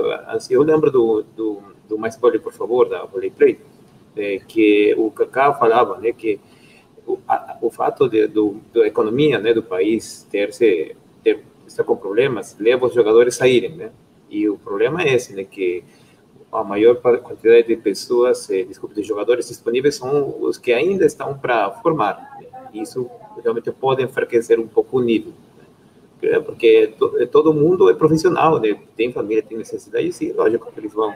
Se tem uma oferta de fora, lógico que, que eles têm todo o direito de sair também. O problema é que pode enfraquecer o nível. É o que a gente comentou né, no Mais Vôlei, por favor. Vai abrir espaço para os mais jovens e a Superliga vai ficar muito assim jogadores muito novos ou muito experientes. Vai faltar essa, essa idade intermediária. Vanessa, três noticiazinhas rápidas é, internacionais. Teve o segundo jogo da a, o terceiro jogo da final da Liga Italiana, em que o Lube Civitanova ganhou do Perugia e fez 2 a 1 O Leal foi o maior pontuador do jogo, com 15, 15 pontos. Ele recebeu 17 bolas e fez 10 de ataque, 71% de aproveitamento. Ainda na Europa, o Vakif Bank anunciou 10 casos de Covid no elenco, 5 jogadoras. Então, isso pode comprometer a final da Champions, né, que é dia 1 menos de duas semanas, contra o, o Corneliano, né, da, da Egonu, e a despedida do Marco Aurélio Mota do Exacibase. Né, ele chegou lá em 2017 e o, o clube fez uma, uma despedida bem, bem bonita para ele no Instagram. Ele não vai continuar para a próxima temporada. Eu até te mandei o link aí. Se alguém quiser comentar sobre um desses três assuntos, ou então eu passo uma outra notícia. O que vocês acham aí, galera? Vocês querem falar alguma coisa? Da final da, da Champions, da despedida do Marco Aurélio, ou até do jogo do Leal, né? Gente, o Leal. Ah, Vá, pode, pode falar. Não, não, pode, pode, por favor. Eu, quanto, quanto, quanto eu, eu, eu, acompanho alguns jogos, né? Do, do, do, alguns eu não posso, mas a maioria eu tô sempre vendo do campeonato italiano. Gente, Leal jogando que, o que pode ser aquilo. Quando o Mike me disse, eu, eu falo, meu Deus, se eu ficar para defender um ataque de Leal, é vela e caixão, meu amigo. Ele é maravilhoso, assim. É, eu tenho assistido, viu, Rafael? Eu, eu tenho acompanhado o campeonato italiano, o masculino acho que até mais até do que o, do, até mais até do que o feminino. E assim, realmente ele ele tá ele tá voando muito alto, assim, incrível. Eu é, falando, a gente está falando misturando vários assuntos aqui. Eu quero saber o que, que a Chevy vai fazer se o Vakif Bank não puder jogar a final da Champions League. Vai dar WO e o título vai ficar com o Corneliano. Imagina você terminar a principal competição de clubes da Europa. É jogo único? É jogo único? Esse ano mudou o formato por causa da pandemia. E, e eles fizeram um esquema para a final do masculino ser junto com a do feminino no mesmo dia. É. Então o que, que, eles vão fazer? É, que geralmente são 14 dias né, de quarentena. Passaria do dia, né? É 10 dias. Mas as jogadoras vão ficar sem treinar. O que, que eles vão fazer? E fora é. que isso compromete também a questão das estrangeiras, né? As que são selecionáveis a treinar com, com seus países, né? No caso, Gabizinha, né? Tá, vai retardar mais o tempo dela de chegar e tem a questão do entrosamento com o time e tudo, por mais que ela jogue muito bem, mas tem que ter a questão do, do, do entrosamento coletivo, né? Isso vai atrapalhar muita coisa. Eu acho. Eu acho. São 10 dias de. São 10 dias de, de quarentena, mas ninguém sabe quanto que demora para recuperar o nível também, o nível, o nível físico, né? Eu acho que tá bem difícil essa situação, se já tem 10 jogadores, né? São 10 jogadoras mesmo? Não, são 5 jogadoras e 5 ah, tá. membros da comissão técnica, mas eles não revelaram quais são as, as atletas. É, então... É, e existe uma agenda das seleções e dos clubes. Eu duvido que as seleções vão esperar mais alguns dias para receber suas selecionáveis, porque também o prazo está curto para a Liga das Nações, o prazo está curto para a Olimpíada. Não sei o que, que, vai acontecer. Será que vai. Já pensou uma competição, a principal competição de clubes do mundo, terminar com WO? Que tristeza. Vai ser muito triste, né? É o risco, Mas... também foi o risco que eles correram de fazer uma competição no meio da pandemia, né? Mas, o, o, Vanessa, lembrando que o VACFIC ele ganhou o campeonato turco de WO, porque ele tinha jogado com o Fenerbahçe, né? O Fenerbahçe tava, apresentou vários casos de Covid. Quem te diz que eles não pegaram lá durante esse período do, dos jogos? O Guidet, que é marido da Tuxoy, pegou naquele período ali, eles já estão com Covid já há mais de uma semana. Pode ser. E às vezes tem tempo hábil ainda útil para eles conseguirem pelo menos jogar. Treinar vai ser mais complicado, mas jogar talvez possa ser. É o Senão, que o falou, né? Porque a final do Turco tava 2 a 0 pro, pro Vakif, né? Então teve, é. teve esses dois confrontos. Então provavelmente é, é difícil a gente afirmar, mas pode ter vindo o contágio de, desse encontro entre os times. Né? É, pode ser sim. E, e, a Tuxoy, né, que é, que é a esposa do Guidet, e eu, né, cinco comissões da comissão técnica do Guidet pegou, e cinco jogadores, então pode ser que, que foi nesse período que elas pegaram também, só que foram, né, é, os exames dela não deram, assim, negativo naqueles dias, mas logo depois deram, positivaram, né. Olha o comentário do Gustavo Viana aqui embaixo. O mundo não dá voltas, ele capota. O Vakif ganhou de WO o turco. É. Bom, primeiro a gente tem que torcer pra, pela recuperação né, da, da comissão técnica e das atletas do Vakif Bank, mas que bucha agora para Cheve. Sim. Com certeza. Sim, o, acho... o Vanessa, é, fala, fala, desculpa, Thales. Não, acho que realmente se, se eles não puderem se apresentar, não vai ter outro jogo eles vão terminar mesmo porque já começa o calendário de seleções, né? Então tem toda a parte também de patrocínio e tudo e tal. Eu acho que não, não, não vai continuar, vai, vai terminar mesmo em WO. Infelizmente, né? Que esse é um bom jogo. Exatamente, e os, e os direitos né, vendidos para as TVs, é. é. um monte de coisa para se solucionar. É, Silas Antares, portanto, nossa Superliga foi salva a tempo, conseguimos concluir os dois naipes e no meio dessa pandemia, do auge da pandemia, né, quase 4 mil mortes por dia, quase 400 mil mortos no total, até que a CBV foi guerreira, teve muita sorte, embora tivéssemos aí os casos do, do Radamés Latari, do Renan Dalzotto, né, Vamos torcer, continuar torcendo por eles para que eles se recuperem o mais rápido possível. Vanessa, três rápidas informações sobre seleção, né? Saiu a notícia hoje até no site da Federação Internacional da aposentadoria do líbero Alexis, Alexis Gonzalez, né, o líbero argentino, com 39 anos, se aposentou da seleção. Na Rússia teve a lista do, do feminino, né? Concheleva de volta. É, pelo Sérgio Bussato, né, o técnico italiano, com destaque para a volta da Concheleva. E a seleção pública também divulgou duas listas, né? O Guidetti divulgou duas listas, uma para trabalhar assim, em Liga das Nações é, e, e, pensando em Tóquio, e a outra para competições é, não tão relevantes quanto essas, né? E com destaque para Cara Curte, né? Que está jogando muito bem, né? Saiu, é, foi titular, né? Mudou de time, foi titular essa temporada. E duas seleções já com listas também para temporada vai começar a aquecer, né? Essa questão da seleção. Golden Setters, aqui a gente está discutindo se Sheila tem condições de defender seleção, Jaqueline, Fabiana, essas bicampeãs olímpicas, eu fiquei imaginando na Rússia. Kosteleva que vem de, de, temporadas ruins, né, por conta dos problemas físicos, mas ainda é junto com a Goncharovo, grande nome lá da seleção russa. Vocês acham que para o nível internacional, Kosteleva ainda tem condições de se destacar como ela se destacou tantos anos? Eu acho que tem sim, Vanessa. Gente, é isso. Porque a última. Eu, eu... Ah. Pode falar, vai, fala, fala. Ah, é, acho que sim, porque a última temporada dele, a temporada do Sesc foi muito ruim, né? É, mas foi a volta né, de uma lesão grave que ela teve no joelho. É, ela tem melhorado ultimamente, e a última temporada já foi bem melhor. E a Rússia, ela está com problema né, de revelar novos talentos. Né? Acho que a Voronkova é é, é uma, uma esperança que eles têm, né, de jogadora, é aquele estilo russo, né, de, forte, né, de ataque. Mas eu não, eu não vejo ela tão habilidosa, mas, mas ela é boa. Né? Agora, é, é, é a Rússia acho que tem mais problemas do que o Brasil, inclusive porque o técnico, lembra, para Rio 2016, queria convocar Gamova e, e Sokolova. Né? Queriam, mas elas tiveram, né, é, elas se adiantaram e se aposentaram. Né? principalmente, a Sokolov ia ser convocada.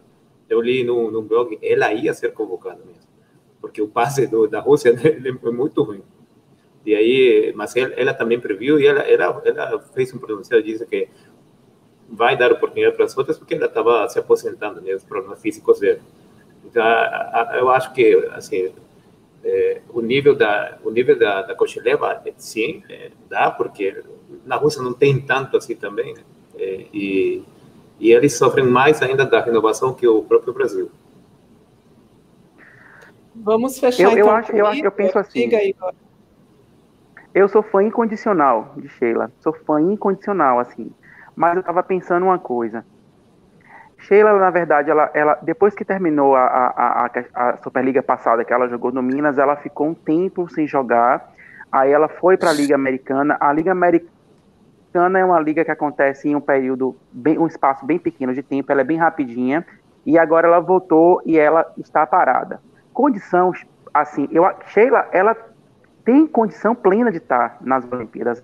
A questão é, o meu questionamento é, é a questão de, da, do condicionamento físico, digo, a nível de força, a nível de, de, de, de, de aguentar essa, essa, essa questão. Obviamente que a experiência dela vai contar muito. Eu sou uma pessoa totalmente zero preconceito com esse negócio de jogadora velha, para mim não existe isso. O meu medo é a questão dela estar tá parada né? Porque eu, eu, eu sou cantor, né? Eu sou cantor de ópera, eu tenho que estudar todos os dias, porque se eu ficar uma semana sem estudar, a minha musculatura já não é mais a mesma. Então eu tenho que acelerar o processo para um objetivo, sabe, de forma muito mais intensa. Mas será que ela está mesmo nessa pegada de, de acelerar esse processo de forma mais intensa? Né? Então, assim, esse é o meu medo. Problema nenhum de, da Sheila estar tá na seleção. O problema é esse é que o condicionamento físico dela, eu acho que não está correspondendo pelo fato dela ter ficado parada. O que ela vai levar para Tóquio mesmo é experiência e, e, se ela for no caso, né? Experiência, a inteligência dela, porque ela jogando, ela é uma jogadora altamente inteligente, né? Um amigo meu fala, gente, Sheila nunca precisou de força. Tem, tem aquele, aquele, aquele ataque que ela dá, que, que aquele que um narrador falava, Sheila Shot, que eu achava aquilo fantástico né? Que não era força. Então, assim, ela vai levar tudo isso para Tóquio, mas, assim, me preocupa a questão do condicionamento físico, porque se você for, for, for ver os outros times, as outras seleções, você comparar o condicionamento físico da China, entendeu? Então, isso meio que preocupa. Obviamente que é importante a presença dela, mas me, me preocupa essa questão dela estar tá parada. Eu, Zé, eu acho que qualquer jogadora, Carol Gataz, merece estar, independente de de, de fazer. Igor, merece estar até porque. Ah, voltou, começou voltou. a travar a sua conexão. Ah, voltou agora? Ah, então, o que eu estava falando foi o seguinte, que a questão, de, eu, zero preconceito com questão de idade, zero preconceito. Tanto que eu acho que Carol Gatá está ali merecidamente, ela merece estar em Tóquio, até pela questão da história dela, né? Que ela foi cortada em 2008, ela treinou, ela fez o ciclo. E acho que ela merece essa oportunidade, assim, por isso e por merecer também por questões físicas, por estar tá bem, por estar tá jogando bem. Mas assim, ela está em, ela tá em atividade e Sheila não está em atividade, né? Não estou discordando de Sheila estar, eu tenho, fico com medo. Entendeu? Porque eu penso assim, nesse, nesse quesito, eu acho que Lorine merecia entendeu? Mas enfim, eu vou torcer pelo Brasil Obrigada, Igor. Coisa. A gente está chegando ao fim aqui da nossa live. Deixa eu mandar aqui um beijo para o José Júnior Pereira Araújo. Manda um abraço para o Acre, primeira vez acompanhando ao vivo. Vejo vocês, vejo vocês sofrendo com horário, porque termino as lives tarde. Aqui o fuso são duas horas a menos. Feliz é você, José Júnior, que está duas horas a menos atrás em relação a gente. Queria agradecer ao Fernando, Paulo, ao Marcos, ao Thales Souza e ao Igor Garcia por, ter, por terem participado aqui da nossa live hoje. Oh, live Vanessa, de... Vanessa, rapidinho, rapidinho. Oh, o livro que eu estou lendo agora, não sei se dá para ver. É português, o português do, dia a dia. dia. Já está errado esse título, hein? Não existe mais esse hífen no dia a dia. Já é Poxa, tem, tem que mudar de livro. Ah, mano, você vai cornetar a capa do livro, meu Deus. Não, porque se o Fernando quer aprender português, a versão já está errada. Desculpa, Fernando, mudou a regra gramatical. Vou rasgar, vou rasgar logo. Vou, vou jogar no... Cadê a Marcivana? A Marcivana está aqui hoje? Da unificação. Ai, que né? legal. Mostra, mostra o, o textinho ali, por favor, Fernando. De novo? Não é meu, tá? É do meu colega aqui. Não é meu, é do meu colega. Como falar e escrever melhor. Ah, esse daí é o professor que era do programa do Luciano Huck. É? O Sérgio Nogueira. Vocês lembram dele do programa lá Soletrando? Era ele, não era? Ele é muito bom. Era, Isso, eu já estava quase jogando no lixo. Pô. Não, mas sabe o que acontece, Fernando? Deixa eu só fazer, te explicar. Não sei se você sabe, mas a língua portuguesa não é, tem muitas variações gramaticais. Se você for ler um livro com português de Portugal, é completamente diferente de um livro de, com português do Brasil, português de Moçambique, português é, de, é, de outros Angola. países, Angola, enfim, de outros países. Aí o, o, o, Papa da língua portuguesa, eu não sei qual é o nome do. Na Espanha Real Academia Espanhola, no, na língua portuguesa eu não sei como que chama. Eles resolveram unificar as gramáticas e aí fizeram algumas adaptações, mas não deu certo. Acabou que isso, não sei se vocês sabem aqui há quantos anos, mas é recente essa mudança. Caiu o hífen, caiu algumas coisas aqui da nossa uhum. gramática, uhum. caíram alguns acentos diferenciais, caíram muitas coisas. E aí a gente, e aí essa versão deve estar, com certeza, foi antes dessa mudança gramatical. Fernando, é antiga, Fernando é já, deram, já deram a solução no chat lá. Rasga só a capa. Você fica com Olha lá, gente, boa, olha, boa, olha, eu, não, eu sei o que é Real Academia Espanhola, Academia, olha, olha o mico, Academia Brasileira de Letras. É. Gente.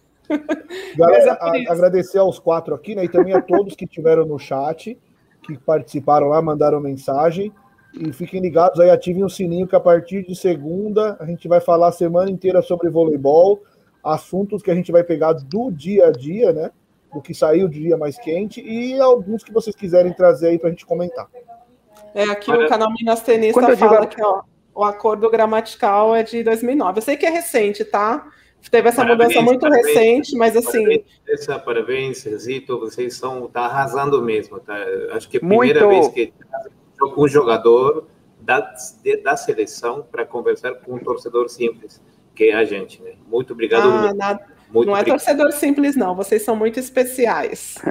E conte com a gente, viu, Fernando, para você saber mais português. Pode ficar perguntando aqui para a gente. Tem a nossa. e quando eu, Olha, você, e quando eu digo que o Golden 7 vai ser. E quando eu digo que o Golden 7 vai ser minha novela das nove, tá vendo? Semana que vem todos os dias, minha filha. Tô dizendo a você. Ô, Rafael, a gente foi cobrado hoje lá no nosso Instagram para a gente fazer a live do carnaval, viu? Fomos cobrados a nossa live das escolas de samba. A gente só mas tem aí a gente, mas aí a gente cria um, a gente cria um A gente só tem até sexta. Não, a gente só tem até sexta para fazer, porque semana que vem vamos fazer de segunda a sexta, até essa sexta. Mas aí semana que vem, como a gente. Viagem, a ah, vamos fazer. O que que tem? Depois a gente deleta a live, ninguém vai ficar sabendo. Só quem assistir na hora. Depois a gente por deleta. Mim, okay, por mim, ok. Vale torcer para Mancha Verde? Eu só estou chutando, não posso dizer. Fernando, fiquei muito feliz, né? viu, que você está com esse livro aí. Eu estava brincando, não, não me leve a mal. Ah, infelizmente não é meu, né? É do meu colega aqui também, que é estrangeiro do trabalho. Tá? Eu, eu sou. Ai. Então, se eu não é seu, não rasga a capa. Pera, eu tenho um livro aqui. Só um minutinho, eu vou pegar um livro. Vai conduzindo aí, Rafael, enquanto eu pego um livro. Segundo o meu orientador, aí, segundo o Rafael, o, segundo o meu orientador, o meu português, né, que eu aprendi aqui na faculdade mesmo, é, ele é muito clássico, um, um, antigo, alguma coisa assim. Eu acho que ele quer dizer, na verdade, que não existe o português que eu falo. Né? Acho que ele queria falar isso. Não, mas é, eu acho super legal assim, é, o esforço até para falar a nossa língua, né? A gente vê exemplos de profissionais assim que trabalham em, outros, em outras áreas, esportes. Você vê, no futebol, por exemplo, o Jorge Sampaoli ficou aqui dois anos e não fazia questão nenhuma de se comunicar em português. E a gente vê agora o técnico do São Paulo, Hernan Crespo, já falando um português quase igual a, aos brasileiros mesmo. Então é, é legal quando você se esforça para falar a língua de onde você está. Então, bem bacana, Fernando. Olha, Fernando, eu comprei esse livro aqui para presentear um amigo meu, gringo, e até hoje não mandei esse livro para ele. Olha só, português básico para estrangeiros. Depois passa, você está no grupo do WhatsApp, né? É, eu, eu, saí, mas eu vou voltar. Ah, volta lá, só para você pegar o meu WhatsApp pessoal. Me manda. Ah, não, a gente tá, me manda aqui no chat privado o seu endereço que eu vou te mandar esse livro aqui. Olha, ele está novíssimo. Eu nem sei se esse livro é bom, tá? Eu comprei, não mandei, agora eu vou mandar para você. Ó. Eu, eu, te acho no, eu te acho no, no grupo do WhatsApp, tá? Eu vou entrar de novo. É, ou então manda no meu Instagram pessoal. Certamente ele está com a gramática antiga, tá? Mas ele vai te ajudar. Só mudou mesmo a situação, enfim, essas coisas. Isso até Ótimo. hoje a gente escreve errado, tá? Até hoje a gente não se acostumou com a gramática nova, mas eu te mando, olha só. É, tá novíssimo, hein? Eu, eu, eu critico muitas vezes esse eh, pessoal que chega e não quer, não quer se adaptar. Né? Assim, eu sei que o meu sotaque é extremamente puxado e tal, mas, uh, mas pelo menos a língua ela tem que estar entendível, né? Acho que a gente tem que fazer esforço, não sei. Bom, enfim.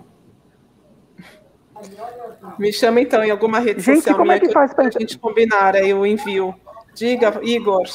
Como é, como é que faz para entrar no WhatsApp? Eu não estou no WhatsApp, eu queria estar, inclusive. Eu vou deixar o link. Eu vou deixar o link aqui do nosso grupo. É... No chat aqui, Vanessa? No chat. É, aí você pega aqui no chat, Igor. Então, ah, se a gente é, se a gente for fazer, eu vou colocar aqui no. Se a gente for fazer, então, essa live das escolas de samba, a gente avisa vocês. E na próxima segunda, então, a gente vai estar aqui no ar a partir das oito da noite. Vamos ter o game, durante a semana, alguns convidados. E aí, na sexta, a gente vai ter o clássico que vocês querem comentar, um jogo histórico. E a gente vai informando vocês, então, nas nossas redes sociais e no grupo do WhatsApp. Tá certo? Obrigada, Fernando, Marcos. O Mar... Nossa, o Marcos está passando frio. Se está frio em São Paulo, imagina no sul. Ah, Thales, Thales também deve estar tá morrendo de cá, não, hein? e o Igor e Rafael Claro, meu parceiro aqui de live. Eu espero que vocês tenham gostado do nosso conteúdo, da nossa live, da entrevista com o uhum. Mike, do bate-papo final aqui com os nossos Golden Setters. Obrigada, galera do chat. Obrigada a quem nos assistiu e até a próxima, até segunda-feira. Tchau, tchau. Vanessa, Vanessa e Rafael, vocês, vocês não erram. Pode ficar, podem ficar tranquilos. Tá tudo certo, viu? Valeu, Igor. Valeu, galera. Tchau. Nossa, tchau, obrigada.